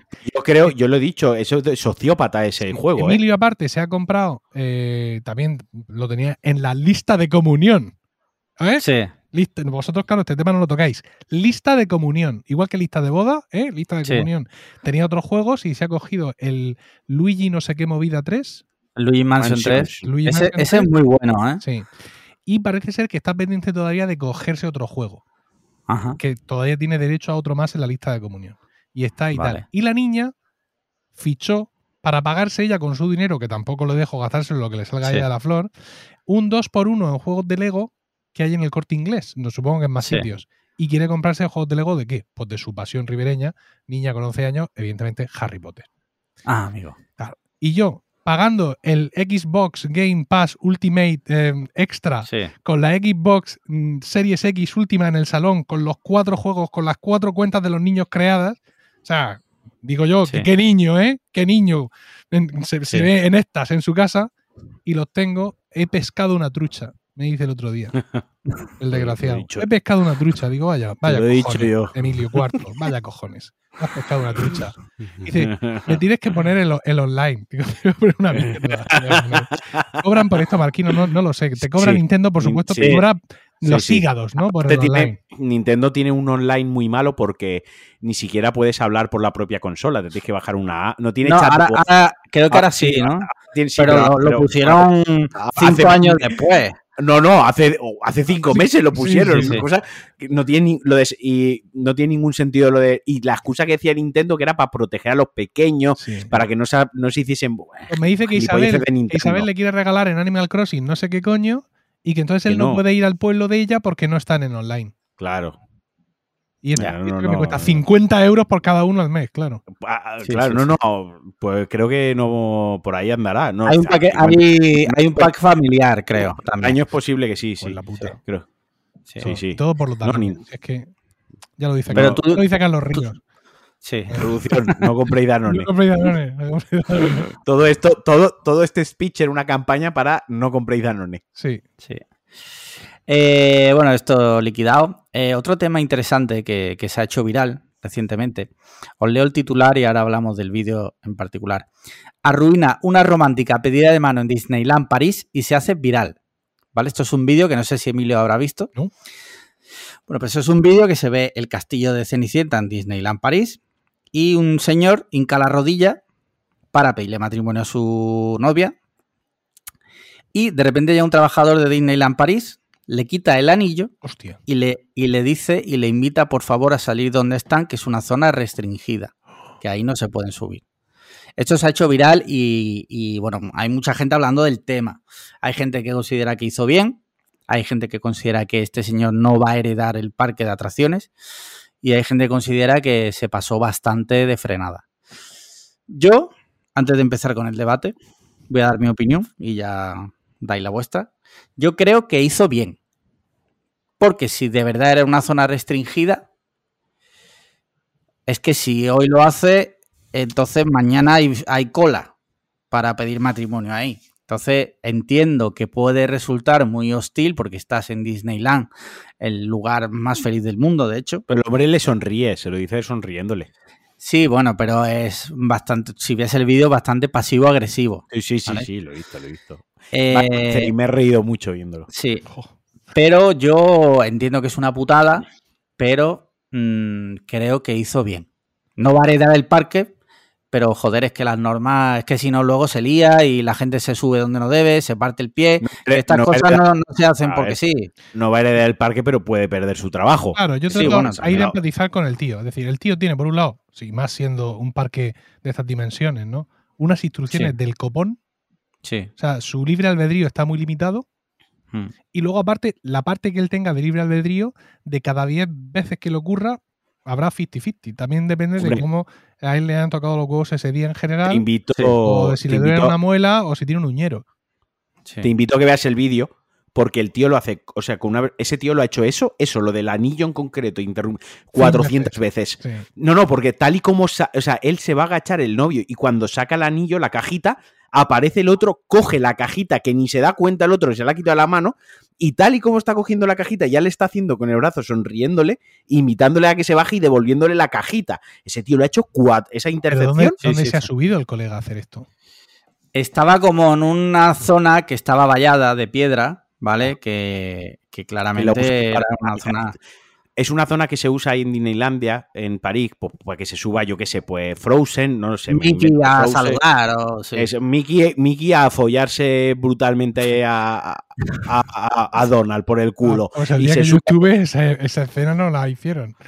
eh, se sube y, y se detrás del castillo, ¿no? Pues la típica Oye, zona, ¿tú, pues, tú eso, qué, ¿tú qué Disney Plus tienes? Porque eso no. Yo uso la cuenta esa que tenemos ahí, troll, eh, Sí. esa es la que uso yo. Claro, es una zona de estas que se sube pues para que se suban los dos o tres personajes del momento y la gente les haga fotos, ponen un poco de música, hacen un Claro, y será un bailecito y se pedestal así piran. como muy chulo. Es un podesta que sale el castillo detrás para que las fotos les queden a ellos mismos promocionales Sí. quede todo el, el- la- el picture, ¿no? El big picture, genial. Y está eh, elevado y tal. Y claro, una zona restringida. Claro. Eh, yo qué sé, bro. Mm, Yo dando mi opinión, yo entiendo, yo no quiero ser aquí el Grinch del amor, ¿no? Sí. Pero es que obviamente si tú haces eso y tú Sí. abres esa veda, mañana hay una cola de 500 personas Sí. ob- obstaculizando el, el- el, digamos, el ritmo y el funcionamiento del parque para no solo que- eso, sino que, que tú ahora te subes ahí, que no es una zona para el tránsito de personas, y te partes un pie, ¿qué pasa? Ahora tú Claro. denuncias al parque porque es que a ti nadie te ha dicho que ahí no te podías subir, oye. Sí. Pues, Oye, por curiosidad, Alex, ¿tú cómo lo hiciste esto? eh, yo lo hice en un restaurante. Eh, reservé Sí. en un sitio mm, que se llama Restaurante El Lago. Eh, hablé con ellos por teléfono y di una serie de instrucciones. En plan de si pasa esto, que esperemos que sí, pues traéis dos copas de champán, bla, bla, bla. Y sí, sí, después, justo cuando terminamos de cenar, antes del postre, pues ya le saqué el anillo, le di una carta, le dije tal y cual. Vaya guapo. Y ya, automáticamente vinieron, estaban súper pendientes, la verdad, en ese sentido, súper agradecido, porque estaba muy pendiente y nada más que dijo que sí, vinieron, nos dieron la enhorabuena y, y estuvo súper chulo. Así que yo os animo Qué a bien. hacer las cosas bien. Sí. No digo que vayas a un restaurante, pero eh, si lo vas a hacer, o lo puedes hacer como lo hizo Matías, no sé si os acordáis, que hizo una, Sí, hombre, para performance, una performance del carajo. Sí, sí, sí. Pues, pero las cosas bien hechas. Fíjate, yo, yo ¿Y llevaba tú, con- Emilio? yo llevaba con mi, con Rocío, con mi mujer, cinco minutos de novios y ya teníamos claro que queríamos casarnos. Sí. y me dijo, y me dijo que su madre, mi querida suegra, dice que casarse no es una cosa que se pide, es una cosa que se decide. Ajá. Dicho, dicho esto, pi- piensa que, que fuéramos un cómic, ¿no? Pues tú Sí. piensas en, en las letras de mis frases con, con hielo cayendo hacia abajo, ¿no? Sí. Desde de la frialdad. Entonces, pues claro, ante esas instrucciones de mi suegra, pues no se pide, se decide. Punto y final. Y, y decidimos casarnos, pues un 12 de septiembre, el, en- dura- al término de una keynote de Apple. No jodas. Sí, sí. eh, Eso, como el que se casa en, el en iPod- un mundial. el iPod de quinta generación, que es el último iPod que yo, que yo tuve, y al término de eso pusimos la fecha. Mi mujer no se ha arrepentido más de nada en toda su vida. ¿Sí? Decirme aquello de eh, casarse es algo que se decide, Ya. y no- porque ella se, se ha dado cuenta después que eso era una, tontería de mi suegra y que ella Sí. quería que yo le pidiera y me clavara de rodillas y sacara el anillo y le hiciera yo una movida. Bueno, pero mm, lo puedes hacer. Sorprenderla un día A ver, y Para, Claro, hubo, sí hubo una cosa, y es que, claro, evidentemente, aunque estuviera ocurrido, yo le iba a dar su anillo, evidentemente, Sí. etcétera. Y ella estaba viendo pues, que aquí iba a pasar, o sea, ya, ya había llegado, faltaba un año para la boda, menos de un año, de hecho, y allí no había anillo por ninguna parte. Y ella se estaba quejando de que qué coño pasa con Sí. el anillo. Por supuesto, el anillo estaba ya comprado, estaba todo preparado, y yo solo estaba esperando un momento haciéndola de sufrir, ¿no? Un poquito. Sí, sí, sí, sí. Y entonces se iba a ir eh, a Alicante a ver vestidos de novia. Esto es una cosa muy de las novias. e Ir a otras ciudades para, Sí, sí, sí. ¿no? para ver otros modelos, no, llevar, no casarme con lo que se ha casado la vecina. Y dije, bueno, como te vas a Alicante a ver vestidos de novia, te voy a dar tu anillo. No vaya a ser que vayas a entrar y te digan, no, aquí sin anillo no se entra. Sí. como el certificado, Sí, ¿no? sí, O sea, no, usted puede comprar. a ver ese dedo. Es como la tarjeta, la tarjeta del macro, ¿no? Eh, Le gustó mucho, pero, pero se ha quedado con ese regomello de que por culpa de ella misma no hubo una petición así, no pude hacer nada como lo tuyo, como lo de Matías. O Pero tú, tú ¿qué- eh, ¿en qué años casasteis? en ¿Qué año dos- fue? 2008. 2008, vale. Sí. Ahora hacéis 14, el 12 de septiembre, ¿no? Bueno, le quedan, el, el 4 de octubre, que es cuando nos Eso, 4 de sí. aún Bueno, le queda- pero- para la boda de plata aún le queda un poquito. Claro, como le queda para la boda de plata, pues bueno, que lo hagan plan random, pero que un día se la lleve a cenar y... Sí, ¿sabes lo que pasa? Que mm, eh, cuando nosotros estábamos cumpliendo 10 años de casados, Sí, estábamos bautizando a nuestro tercer hijo. Entonces, como Ya. la renovación de votos todavía que no hay, ¿sabes? O sea, ya, ya. yo voy renovando los votos con hijos. O sea, mientras Sí, haya sí, un niño tomando teta en esta casa, hablar de renovar los votos es una cosa como muy absurda de hablar, ¿no? ¿Renovar de qué? ¿Sabes? Si, si todavía me estoy levantando por la noche a traer un nene aquí a la cama. Si todavía no pesadilla, ¿qué voy a renovar? Renovar los votos se, se renovamos cuando se han ido los críos y ya cambia la dinámica del matrimonio, tal. Pero ahora mismo, si yo estoy en todo lo mío, ¿qué voy a renovar Claro. ahora? claro. Muy bien. Pues tengo ya el último tema, si os parece, que tampoco quiero entretener aquí a, a Emilio, que precisamente es padre y, y los niños ya mismo... Recibo la notificación de que los niños están solos en casa. Mi mujer Vale. se ha tenido que ir a una reunión de los scouts y están los Vale, tres. pues No se oye nada. No sé si eso es bueno o malo. A Pero partir de aquí es, es- es lo que pueda pasar, ¿no? lo que Ahí pueda está. pasar. Ahí está la cosa. Sí. Eh, un, eh, un último tema y ya encaramos la recta final. Mira, la grillaera se viraliza por publicar el sueldo de sus trabajadores, 1.648 euros y un 80% indefinidos. Eh, por si Emilio no lo sabe, la grillaera es un restaurante de Málaga que nosotros fuimos un día por los loles, donde eh, los camareros van disfrazados con caretas de AliExpress de eh, personajes de películas tipo la máscara, pero la máscara mal, mal. Sau, eh, Sí. Deadpool, mierda Sí, así. pero, pero mal. Y donde si tú te pides la hamburguesa no sé qué, que vale 16 pavos, pues viene el, el Homer Simpson, te la prende fuego, un, un poco show, ¿no? Y se ha hecho viral porque en la carta del restaurante vienen los sueldos, o sea, aquí la gente cobra tanto. Y ha sido noticia. Yo hoy al mediodía estaba viendo ahí el programa de Telecinco, que lo vemos mientras comemos, y ha salido ahí, han entrevistado a los dueños y tal. Y a ver, la maniobra la salió bastante bien, porque la publicidad gratuita que están recibiendo. Y hay gente que dice, un poco, he sacado el tema porque me ha parecido interesante, porque hay gente diciendo que qué necesidad hay, si eso es la legalidad, que bla, bla, bla. Yo sí lo veo que hay que ponerlo en valor, no solo porque es verdad, están cumpliendo simplemente con lo legal, que le pagan según convenio y tal y cual, pero también creo que está bien educar al, al- al cliente también muchas veces de lo que cuestan las cosas. Que muchas veces el cliente piensa que, joder, qué caro este sitio. Bueno, ya, pero es que a lo mejor resulta que en este sitio el camarero está cobrando No 1.600 euros. A lo mejor es que Claro. el camarero está asegurado a 40 horas con Sí. lo que dice la ley y no tiene el camarero a 20 horas haciendo 53 a la semana por Sí. 700 euros. Quiero decir, Claro. una cosa, una cosa. Obviamente esta gente está pagando lo que toca. Quiero decir, tampoco hay que echarle flores por Sí, no hay que tocarle lo las palmas. No hay que tocar las palmas, pero bueno, mm, todos vemos a diario en Twitter cómo se, eh, eh, se exposea, que a mí me parece bien, a mucho trabajador de la hostelería que da unas condiciones totalmente Lamentables, esclavistas, sí. esclavistas y lamentables. Lo mismo que reseñamos y mostramos mucho eso, pues oye, si hay uno que ya no te digo que lo haga excelentemente bien, pero si hay uno que por lo menos se ciña a la ley y trata y cuida a sus trabajadores en cuanto a la ley y tal, pues oye, pues también vamos a señalarlo y decir, mirad, otros hosteleros que también se puede ganar dinero y también se puede hacer negocio y también puedes tener un restaurante, que la Grillaero es un restaurante eso infame en el sentido de que vas ahí a, a- a que te monten el espectáculo y tal, que nadie va ahí Que te, que te llamen Vas a- que me llamen Lolito y a ver si le pego un tortazo al camarero cuando me dijo eso. Quiero decir, que me cuesta concebir que alguien vaya ahí de manera no irónica, ¿vale? Que no vaya rollo a pasar por la idiotez. Y, y ese, esos, esos están haciendo las cosas bien, coño. ¿No lo van a poder hacer bien otra gente? Venga. ¿Sabes? Entonces está bien como toque de atención también y, y- y poner en perspectiva y luego, pues eso, que, que los camareros y la hostelería y los empleados, pues no solo lo que cobra el empleado, luego está la seguridad social, luego hay muchas Sí, cosas. lo pone- que va- lo ponen lo también. que va de- lo ponen. Claro, es que una persona, para hacernos una idea y por redondear mucho los números, ¿vale? Que nadie me venga aquí ahora con la calculadora, el lápiz, la, y- porque le clavo el lápiz en el ojo. Eh, una persona que cobra 1.200 euros aproximadamente sale por 2.000 euros mensualmente.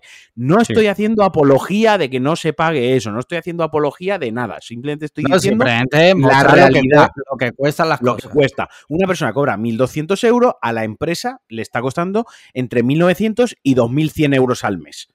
¿Vale? Eso es lo, que, lo que cuesta un empleado. Insisto, no quiero entrar en un debate de que si eso debería cambiar porque debería ser más barato contratar o menos o pagar más la empresa. No, no quiero entrar en eso, simplemente lo que cuesta un empleado.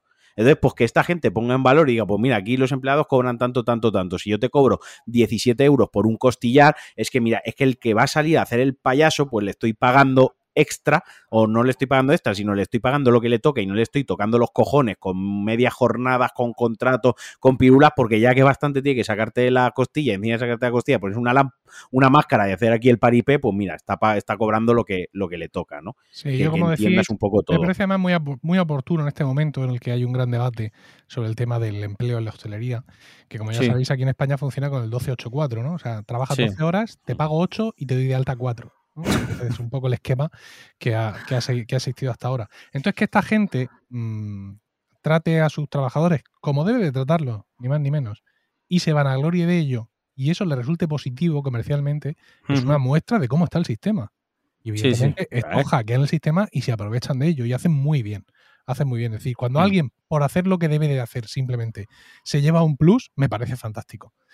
Mm. Y bueno, pues esto también pone, pues eso, pone eh, en valor pues las circunstancias que hay ahora mismo en, en la hostelería y, y- y el problema, entre comillas, que tienen muchos hosteleros que se dan cuenta de que pues, la gente no, no quiere ir a trabajar por, por ese dinero, no, no, quiere, no quiere matarse. Y es que Hmm. Hay que muchos es testimonios que en son tu terribles. estoy mejor. Claro, hay testimonios que son terribles, donde prácticamente al tío no le sale a cuenta ir a trabajar. Sí. Claro, es que entre el coche, la el dieta, el tiempo, el ir, el, que te quedas en tu casa mirando el Y techo, que, y que gastar una- dinero y, y- y te sale mejor. es un gremio también que, que, por suerte o por desgracia, se aprovecha muchas veces de que ciertos empleados, pues por circunstancias de la vida, a lo mejor no han podido estudiar y no han tenido otra cosa que trabajar toda su vida en hostelería y se ven entre la espada y la pared decir, es que es esto o no llevo un duro a mi casa. Mm. Y históricamente pues se han aprovechado de esto. Sí, pero mira, también de- la pandemia ha movido a mucha gente, ¿sabes? Sí, también, también. Hay mucha gente que de pronto se vio en su casa y pues, algunos, seguramente los más válidos, decidieron pues tirar por otros caminos y han encontrado otros caminos. Sí, Con lo cual, esa mano de obra poco cualificada de la que antes te aprovechabas, pues ahora no es tanta a lo mejor. A, a lo mejor no, se está viendo. A mí me parece Sí, sí. un poco un sueño, un sueño de hadas, ¿no? Que realmente la gente de, de- de ese rango haya podido despertar y decir, oye, que no, que no voy. Pero la realidad es que está ocurriendo. sí. Desde aquí nosotros hemos ido a la grillaera y podemos decir que te lo pasas medio bien, te ríes y encima pagan bien a los empleados. Con lo cual, oye, mm, no va a ser el mejor restaurante del mundo. No, le va, no vayas allí a pedirle matrimonio a tu mujer porque te la van a liar. Te la van a liar, sí. ¿Te acuerdas de esos que vimos que iban ahí todos arregladitos, que iban de Sí. cita? Digo, mancho, ¿tú no tienes una cita aquí? Eh, en fin. Te la van a liar, pero oye, valoremos las cosas también y eduquemos también a, a- a la gente en, en lo que cuestan las cosas. Ante- Antes de pasar a- al ocio, Sí. eh, se me ha olvidado contarlo. Cuando iba volviendo al hotel, ya Ah, sí. las dos, escucha, escucha, no, no. eh, las dos, las dos y me- o sea, las dos y veinte ya reventado más no poder. Voy cruzando un paso de cebra y pasa un coche, pita y me grita, ¡Calvo! ¡Cayú! Pero así, ¡Calvo! ¡Cayú! No y jodas, me giré tal cual. O sea, yo en plan ya, o sea, no puedo ni andar 100 metros Te más. giraste, te giraste y era eh, Pedro Sánchez. Sí, sí, no sé quién sería, pero por un, era un Seat Ibiza de un, desde hace 20 años, ¿no? Unos chavales Sí. asomados pero por la ventanilla y todo el de detrás, ¡Calvo! ¡Cayú! Y se fue y me quedé así como mirándolo con la mirada de 100 yardas diciendo, he tocado, he tocado fondo ya en la vida, ¿sabes? Yo sabía Sí, que te iba a sí, hacer gracia que me, me gritasen calvo desde un coche. Sabía Ya. que te iba a hacer gracia. Eh, muy bien, pues yo creo que ya con esto finiquitamos los hot takes. Además, se está alargando esto bastante. Nos estamos aprovechando mucho de, de Emilio. También Bueno, conocido no lo ha como- cancelado, no lo ha cancelado como Juan- como Jesús. Y pasamos a videojuegos. Emilio, eh, ¿estás jugando algo recientemente? No, desgraciadamente no. Tenía el de Ring, pero empecé, me frustré, aprendí que ese no era el camino, progresé, eh, entendí el juego finalmente, pero no he podido dedicarle, dedicarle tiempo. Porque los críos, el podcasting sobre todo es muy esclavo y no, no he podido dedicarle tiempo. Así que de videojuegos ahora mismo no, no tengo nada que contar. Vaya, por Dios. ¿Tú, Marquino? Ah, Está jugando a este del Jurassic World Evolution. Ah, Dos. sí, vi que el de- hiciste un, di- un directo, ¿no? Con Sandra. Sí, es un juego de estos de gestión De Parque, que me gustan mucho. que ya llevas tiempo con este, ¿no? ¿Eh? Tú. Ya le has Jugué, no, porque jugué al primero y este es el segundo. Han sacado Ah, la este es segunda parte. Ah, vale, vale. Este es el segundo. El que es más y mejor. Me gusta mucho. Y a mí Sí. estos juegos de gestión y de estrategia y tal me relajan. Son juegos que me gustan mucho. Y le he estado ahí metiendo unas cuantas horas y me lo he estado pasando bastante bien. Muy bien. Vale. Yo he seguido jugando al FIFA. Eh, tal cual. O sea, no sigo a mi rollo eh, totalmente el cerebro carcomido por el FIFA. Eh, víctima 100% de su puto sistema eh, del que hemos hablado aquí, ¿De sin comprar sobres, Sí. pero participando de todo lo que envuelve. De eso. toda la maquinaria, ¿no? Todo el sistema. Eres una pieza De más todo el de la maquinaria. Sí, totalmente, totalmente. bien. Sí. Eh, tema series que habéis visto recientemente. Emilio, cuéntame. Stranger Things. Ah, ¿estás viendo la nueva? Ya, ya he visto todos los capítulos que han sacado. La, la van a Sí. sacar la cuarta temporada en dos partes. Y Sí. sin dormirte. Y, y ya he visto todos los capítulos de, la- de esta primera parte que han publicado. Y también estoy viendo de a poquito a poco, porque tenemos una- unas últimas semanas muy complejas, mi mujer y yo. En cuanto a series que vemos juntos, ahora estamos viendo cómo conocí a vuestro padre. Ah, Que- le han dado, le han dado palos por doquier, ¿no? A esa. Sí, pero como nosotros ya sabemos que no va a estar ni de coña al nivel de la original, Sí. pues hemos ido con unas expectativas muy bajas que se nos han cubierto. No Vale. deseamos sino que se nos entretenga.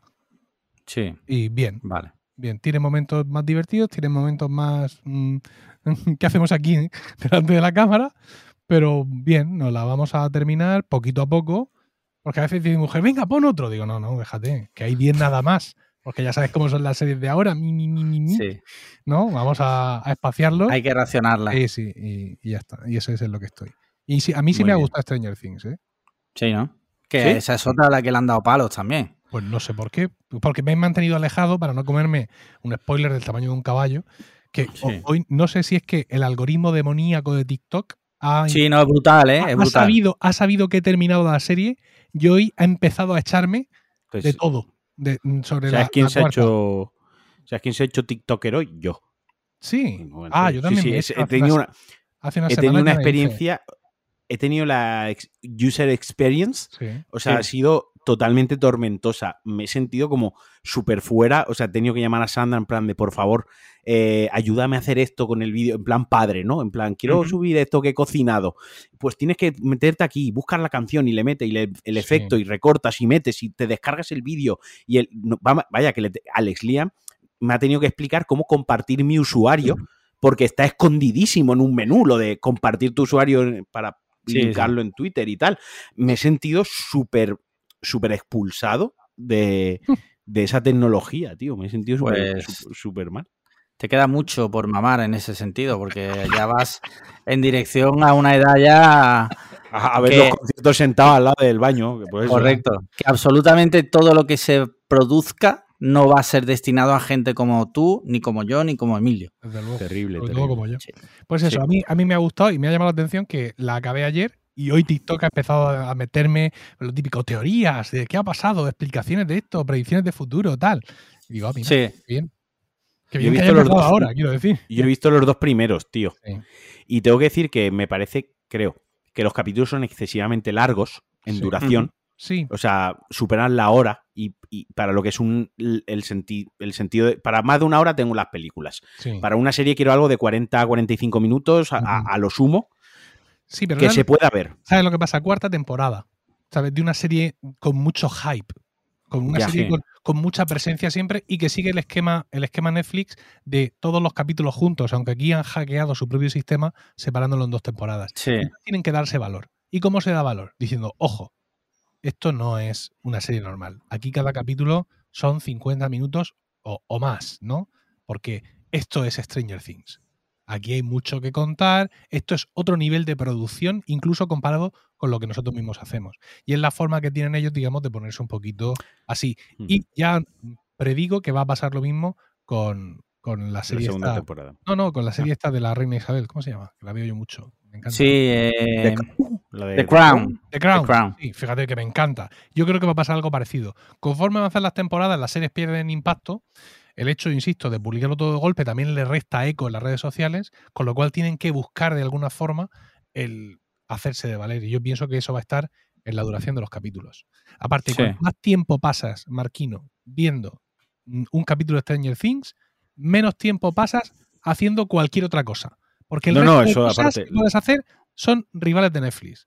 Ya dijo en su momento Red Hastings, antes de que explotaran todas las demás, que su rival no era la televisión, que su rival era la PlayStation. Sí, sí, sí, sí. No, no, totalmente. Van a por todas y evidentemente como saben que tú vas a ver Stranger Things, pues te meten capítulos de una hora eh, para que te dejes mí- el del ring y el parque jurásico ese que estás haciendo. No, no, además es que lo consiguen por muchas veces. No me apetece jugar y me, me apetece ver una serie en piloto automático, que estoy viendo la dos, dos metros bajo tierra. Pero volviendo a Stranger Things, ya que lo has comentado tú, lo que sí que me está, igual que digo una cosa, digo otra, hay cosas incoherentes que no acabo de entender la serie, pero sí que me gusta una cosa que, es- que tiene un tono más adulto. O sea, sí que se nota que en sí la serie, por ejemplo, salen drogas, los asesinatos, hay ciertas muertes que son un poco más viscerales, Sí. ciertos temas que, que trata. Sí que se nota que es una serie, se nota, son conscientes de que nació en 2016 con unos actores muy jóvenes, con una trama de lo que les estaba, todo lo que les rodeaba, pues de chiquillos, que estamos en 2022, que han pasado seis años, tanto los actores han madurado, han crecido, tanto físicamente como, como en su madurez, y también los personajes, pues han pasado unos cuantos años. Sí, Por lo tanto, sus circunstancias. Está creciendo junto con los personajes. Eso te. Correcto. Ves. ese punto sí, ese punto sí que se lo tengo que conceder, tío, porque sí que me ha parecido que en comparación a las otras, que eran muy pulcritas, eran muy Netflix para, para todos los públicos, ¿no? Que esto tiene que gustar a todo el mundo. Sí que es verdad que aquí en, en ciertas cositas le digo, coño, pues esto es un poco más adulto, ¿no? Y, y eso sí que me ha gustado. Creo que las series tienen que evolucionar con su público también. Vale, ¿y tú, Marquino? Eh, yo nada, yo he seguido con The Starcase, eh, que me está Sí. gustando mucho, muy rápidamente, porque Emilio nos está señalando Sí. que, que- que tenemos Vamos que ir a tope, cerrando, venga. sí, vamos a ir a tope. Eh, pasó una cosita muy, ra- muy rara en HBO, que el viernes sé, sé que no me podéis hacer luz de gas porque Sandra estaba delante y, le- y nos pasó lo mismo. El viernes vimos el, creo que es el sexto capítulo, y cuando acabamos podíamos ver el séptimo. Estaba como, te sugería ver el siguiente. Y dijimos, bueno, lo vemos el domingo cuando volvamos de Sevilla. Y cuando volvimos de Sevilla, el séptimo ya no estaba. Y dije, hostia, que han colgado el capítulo y lo han borrado, o sea, se han equivocado y nos Sí. metimos en otra cuenta de HBO que tenemos y tal para mirarlo y no aparece. Y de verdad, sintiéndonos como medio locos, como esto no puede ser, pero luego recordamos que la semana anterior colgaron el capítulo sin subtítulos en castellano directamente y dijimos, bueno, esto es HBO y les puede haber pasado. No es comparable, pero esta semana pasada le pasó lo mismo a Movistar, infecta plataforma, con los capítulos de Ladybug. Vale, pues me hace sentir bien porque pensábamos que estábamos chalados. En cuanto a la serie, muy chula, muy recomendable. Y rápidamente voy yo ya y lo encadeno y ya no me callo con el cine. Eh, lo que voy a recomendar esta semana, he visto el documental de Val, que lo tenéis en, en Filming, que va sobre. Val Kilmer. Documental que, que produce él junto a sus hijos y otra gente, pero es productor, guionista, él y sus hijos y tal. Es decir, esto es, es importante ponerlo en contexto porque obviamente narra solo cosas buenas de Val Kilmer, de su carrera y tal, y, y cuenta su triste realidad a día de hoy, que es muy, que es muy dura, ¿no? Sí. Y hace un repaso a toda su carrera y cómo, y cómo desgraciadamente ha acabado su carrera y cómo se encuentra él, que a mí me ha dado muchísima pena. En mí. De verdad, me ha habido un momento de llorar, no, pero que joder, he sentido mucha empatía con él y me ha hecho darme cuenta que da igual que seas eh, un actorazo de los 90 multimillonario, que si viene una enfermedad, si viene el cáncer a por ti, eres Sí, un no, ser humano. eres un ser humano más. O sea, acabas eh, con un tubo puesto en la garganta al que tienes que apretar para poder hablar. Y da igual Sí. que sea Valkyrie, que quien sea, que no aguantas ni una firma de, de autógrafos porque te pones a vomitar y estás viviendo, cada día que vives es regalado, ¿no? Tiempo regalado. Sí. Tienes que vender Sí. todas tus cosas, te arruinas por la enfermedad, te arruinas porque no puedes. Es que él estaba en una gira, él hacía un monólogo, él hacía una obra de teatro y tal, y en, en medio de la gira se quedó sin voz. Y él dejó pasar varios días como diciendo, bueno, a ver si... co-". Y él esa gira la estaba haciendo porque él se arruinó para recaudar dinero para producir una película que quería hacer. Se quedó sin voz y dijo, bueno, vamos a parar esto dos semanas a ver si recupero la voz. Las dos semanas fueron dos meses y lo de dos meses fue medio año tosiendo sangre y resulta que tenía cáncer de garganta. Joder. Y ahí se acabó su carrera. Entonces, de verdad, vedlo porque además tiene una cosa y ya acabo muy rápido, es que Valkin, eso no lo sabía yo, durante toda su vida, desde Sí. niño le regalaron una cámara de vídeo. Entonces él tiene en un almacén de estos con rollo Blue Space, tiene Sí. miles y miles de horas de metraje que él ha grabado de manera amateur, pero cuando, por ejemplo, estaba grabando Top Gun, pues él Sí. grabando, cuando hizo su primera obra de teatro junto a Kevin Bacon y Sean Penn, pues él está en el camerino grabando, cuando nace su, o sea, toda su vida Sí, está sí, grabada, por material, él- grabada material por que él vale, mismo. que vale oro. Sí. De- O sea, literalmente ves graba un metraje de, eh, ya no es ni making of de Top Gun, o making of de Batman, de la que hizo de Batman, sino es él grabando, o cuando estuvo con Marlon Brando grabando la isla del Doctor Moreo, no sé Sí. qué, ¿no? Sí. Pues lo mismo, lo graba él, tumbado en una, en una tumbona, unos actores de Hollywood más importantes de la historia, y está él grabándolo con la cámara y teniendo una conversación de tú a tú, ¿no? De verdad, en filming lo tenéis, vedlo. Sí. Mira, y yo para terminar eh, he seguido viendo Malaca, ¿vale? Eh, o sea, si no la habéis visto, dejadla. Yo la voy a ver porque, en fin, ya la he empezado, ¿vale? Pero dejadla. Y de películas he visto Chippy Chop. Chippy Chop, muy chula. Solo tiene un fallo, un, un problema, en mi opinión. Todo, el- o sea, eh, la película se sustenta en la cantidad de referencias y cameos que tiene.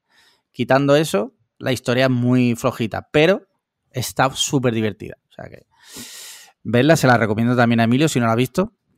Eh, con los niños, yo creo que les puede molar. Te quedaste con lo que te dije, ¿no? Lo que la trama era... Sí, sí, sí, totalmente. Sí. Está chula. Y con esto terminamos que ya Emilio, el pobre, se tiene que ir. Está pidiendo, está pidiendo la hora, sí. A ver, yo Me visto- gustaría darle las gracias. Yo he visto. Ah, bueno, Sí, sí. nada, no he visto nada del otro jueves. ¿eh? En el mes de mayo fui a ver El Doctor Extraño en salas. Sí. Luego aquí en casa con los niños he visto Star Wars Episodio 4 y Star Wars Episodio 5. ¿Les ha gustado? ¿eh? Pero ya tienen que irme- aunque ellos ya lo saben todo porque se han criado desde pequeños conmigo diciéndoles yo soy tu padre y todo eso, pero claro, hay que meterlos un poco en, en el canon, ¿no? Todo ese conocimiento que Sí. tienen disperso hay que írselo ajustando. Y sí, sí, les ha gustado y estamos viendo a ver cuando vemos el retorno del Jedi. Y luego he vuelto a ver en HBO Max, en varias sesiones, he vuelto a ver eh, Dune Ajá, vale. que me encantó en el cine, me dice, es larga y lenta. Y yo salí allí con la sensación de que hubiera querido que fuera más larga y más lenta todavía. Y Mira, yo que viéndola en la tele, viéndola en la tele, perdona, la sensación igual. Es decir, casi que me parece más vertiginosa en la tele. Quiero, quiero Sí. disfrutar, quiero pasar más tiempo, ¿sabes? Delante viendo la película. Quiero que no se acabe. Esa es la sensación que Sí. tengo. Yo que fui bastante hater de antes de verla y antes de su estreno de Doom, cuando se estrenó, además me reí de Marquino, de que vas a ver esa puta mierda y tal. Cuando la vi, tengo que decir que me gustó mucho y tampoco me pareció larga. O sea que. Mira, tengo incluso aquí que me trajeron sus majestades, los Reyes Magos del Oriente, el, el Blu-ray Ah, en 4K. 4K Ultra HD. Sí, que- sí, sí. que, que creo que bueno que HBO Max también la pone en 4K, con lo cual pues eh, Sí, pero la calidad que vas a tener en el disco está a Es años luz mejor. de la Sí. de HBO. ah, pues Sí. un- una excusa, una excusa Para volver a verla. en mi Xbox Series X. Sí, claro. Que reproduce esta vaina, que ya lo tengo comprobado. Sí. Muy bien, pues con Pues esto nada. terminamos. Me gustaría darle de verdad las gracias a Emilio por haber compartido este rato con nosotros. Dos horas y veinte que ha estado con nosotros. Mm, Ha aguantado el tío, ¿eh? No, Claro. no, no se ha Tiene pegado tiro. experiencia con esto. Sí, hombre. Recordemos que inventó el podcast. Sí, efectivamente, no lo olvidemos. Y esperemos, esperamos que te, te la hayas pasado bien y que vuelvas cuando quieras. Estas, eh, estas puertas están abiertas para ti. Qué maravilla. Y recordad, el libro de Emilio lo podéis comprar si no escuchar su podcast diario, si queréis suscribiros a su podcast semanal, emilcar.es. Bueno, esa es tu página personal, Sí, emilcar.fm, FM, sí. cierto. Sí. Y ya está, Marquino, que a ti Venga. no te voy a decir nada. Eh, y- Hasta la semana. espérate, súper rápido. Si lo veis en YouTube, suscribiros, campanita, comentario. eh, si es en Apple Podcast, eh, comentarios y cinco estrellas. Y si es en iBox, eh, like y comentarios. Y ya está. Super pro, super pro esta Sí. salida. Sí, sí, sí. Muchas gracias a vosotros por, como se dice en inglés, por tenerme aquí. ¿no? Sí. Sí, sí. Venga. Pues nada, un chaito. Nos vemos. Un abrazo. Un beso. Host- Hostia, no le diste a grabar, tío, no puede ser. No te preocupes, No, tío. que le he dado yo.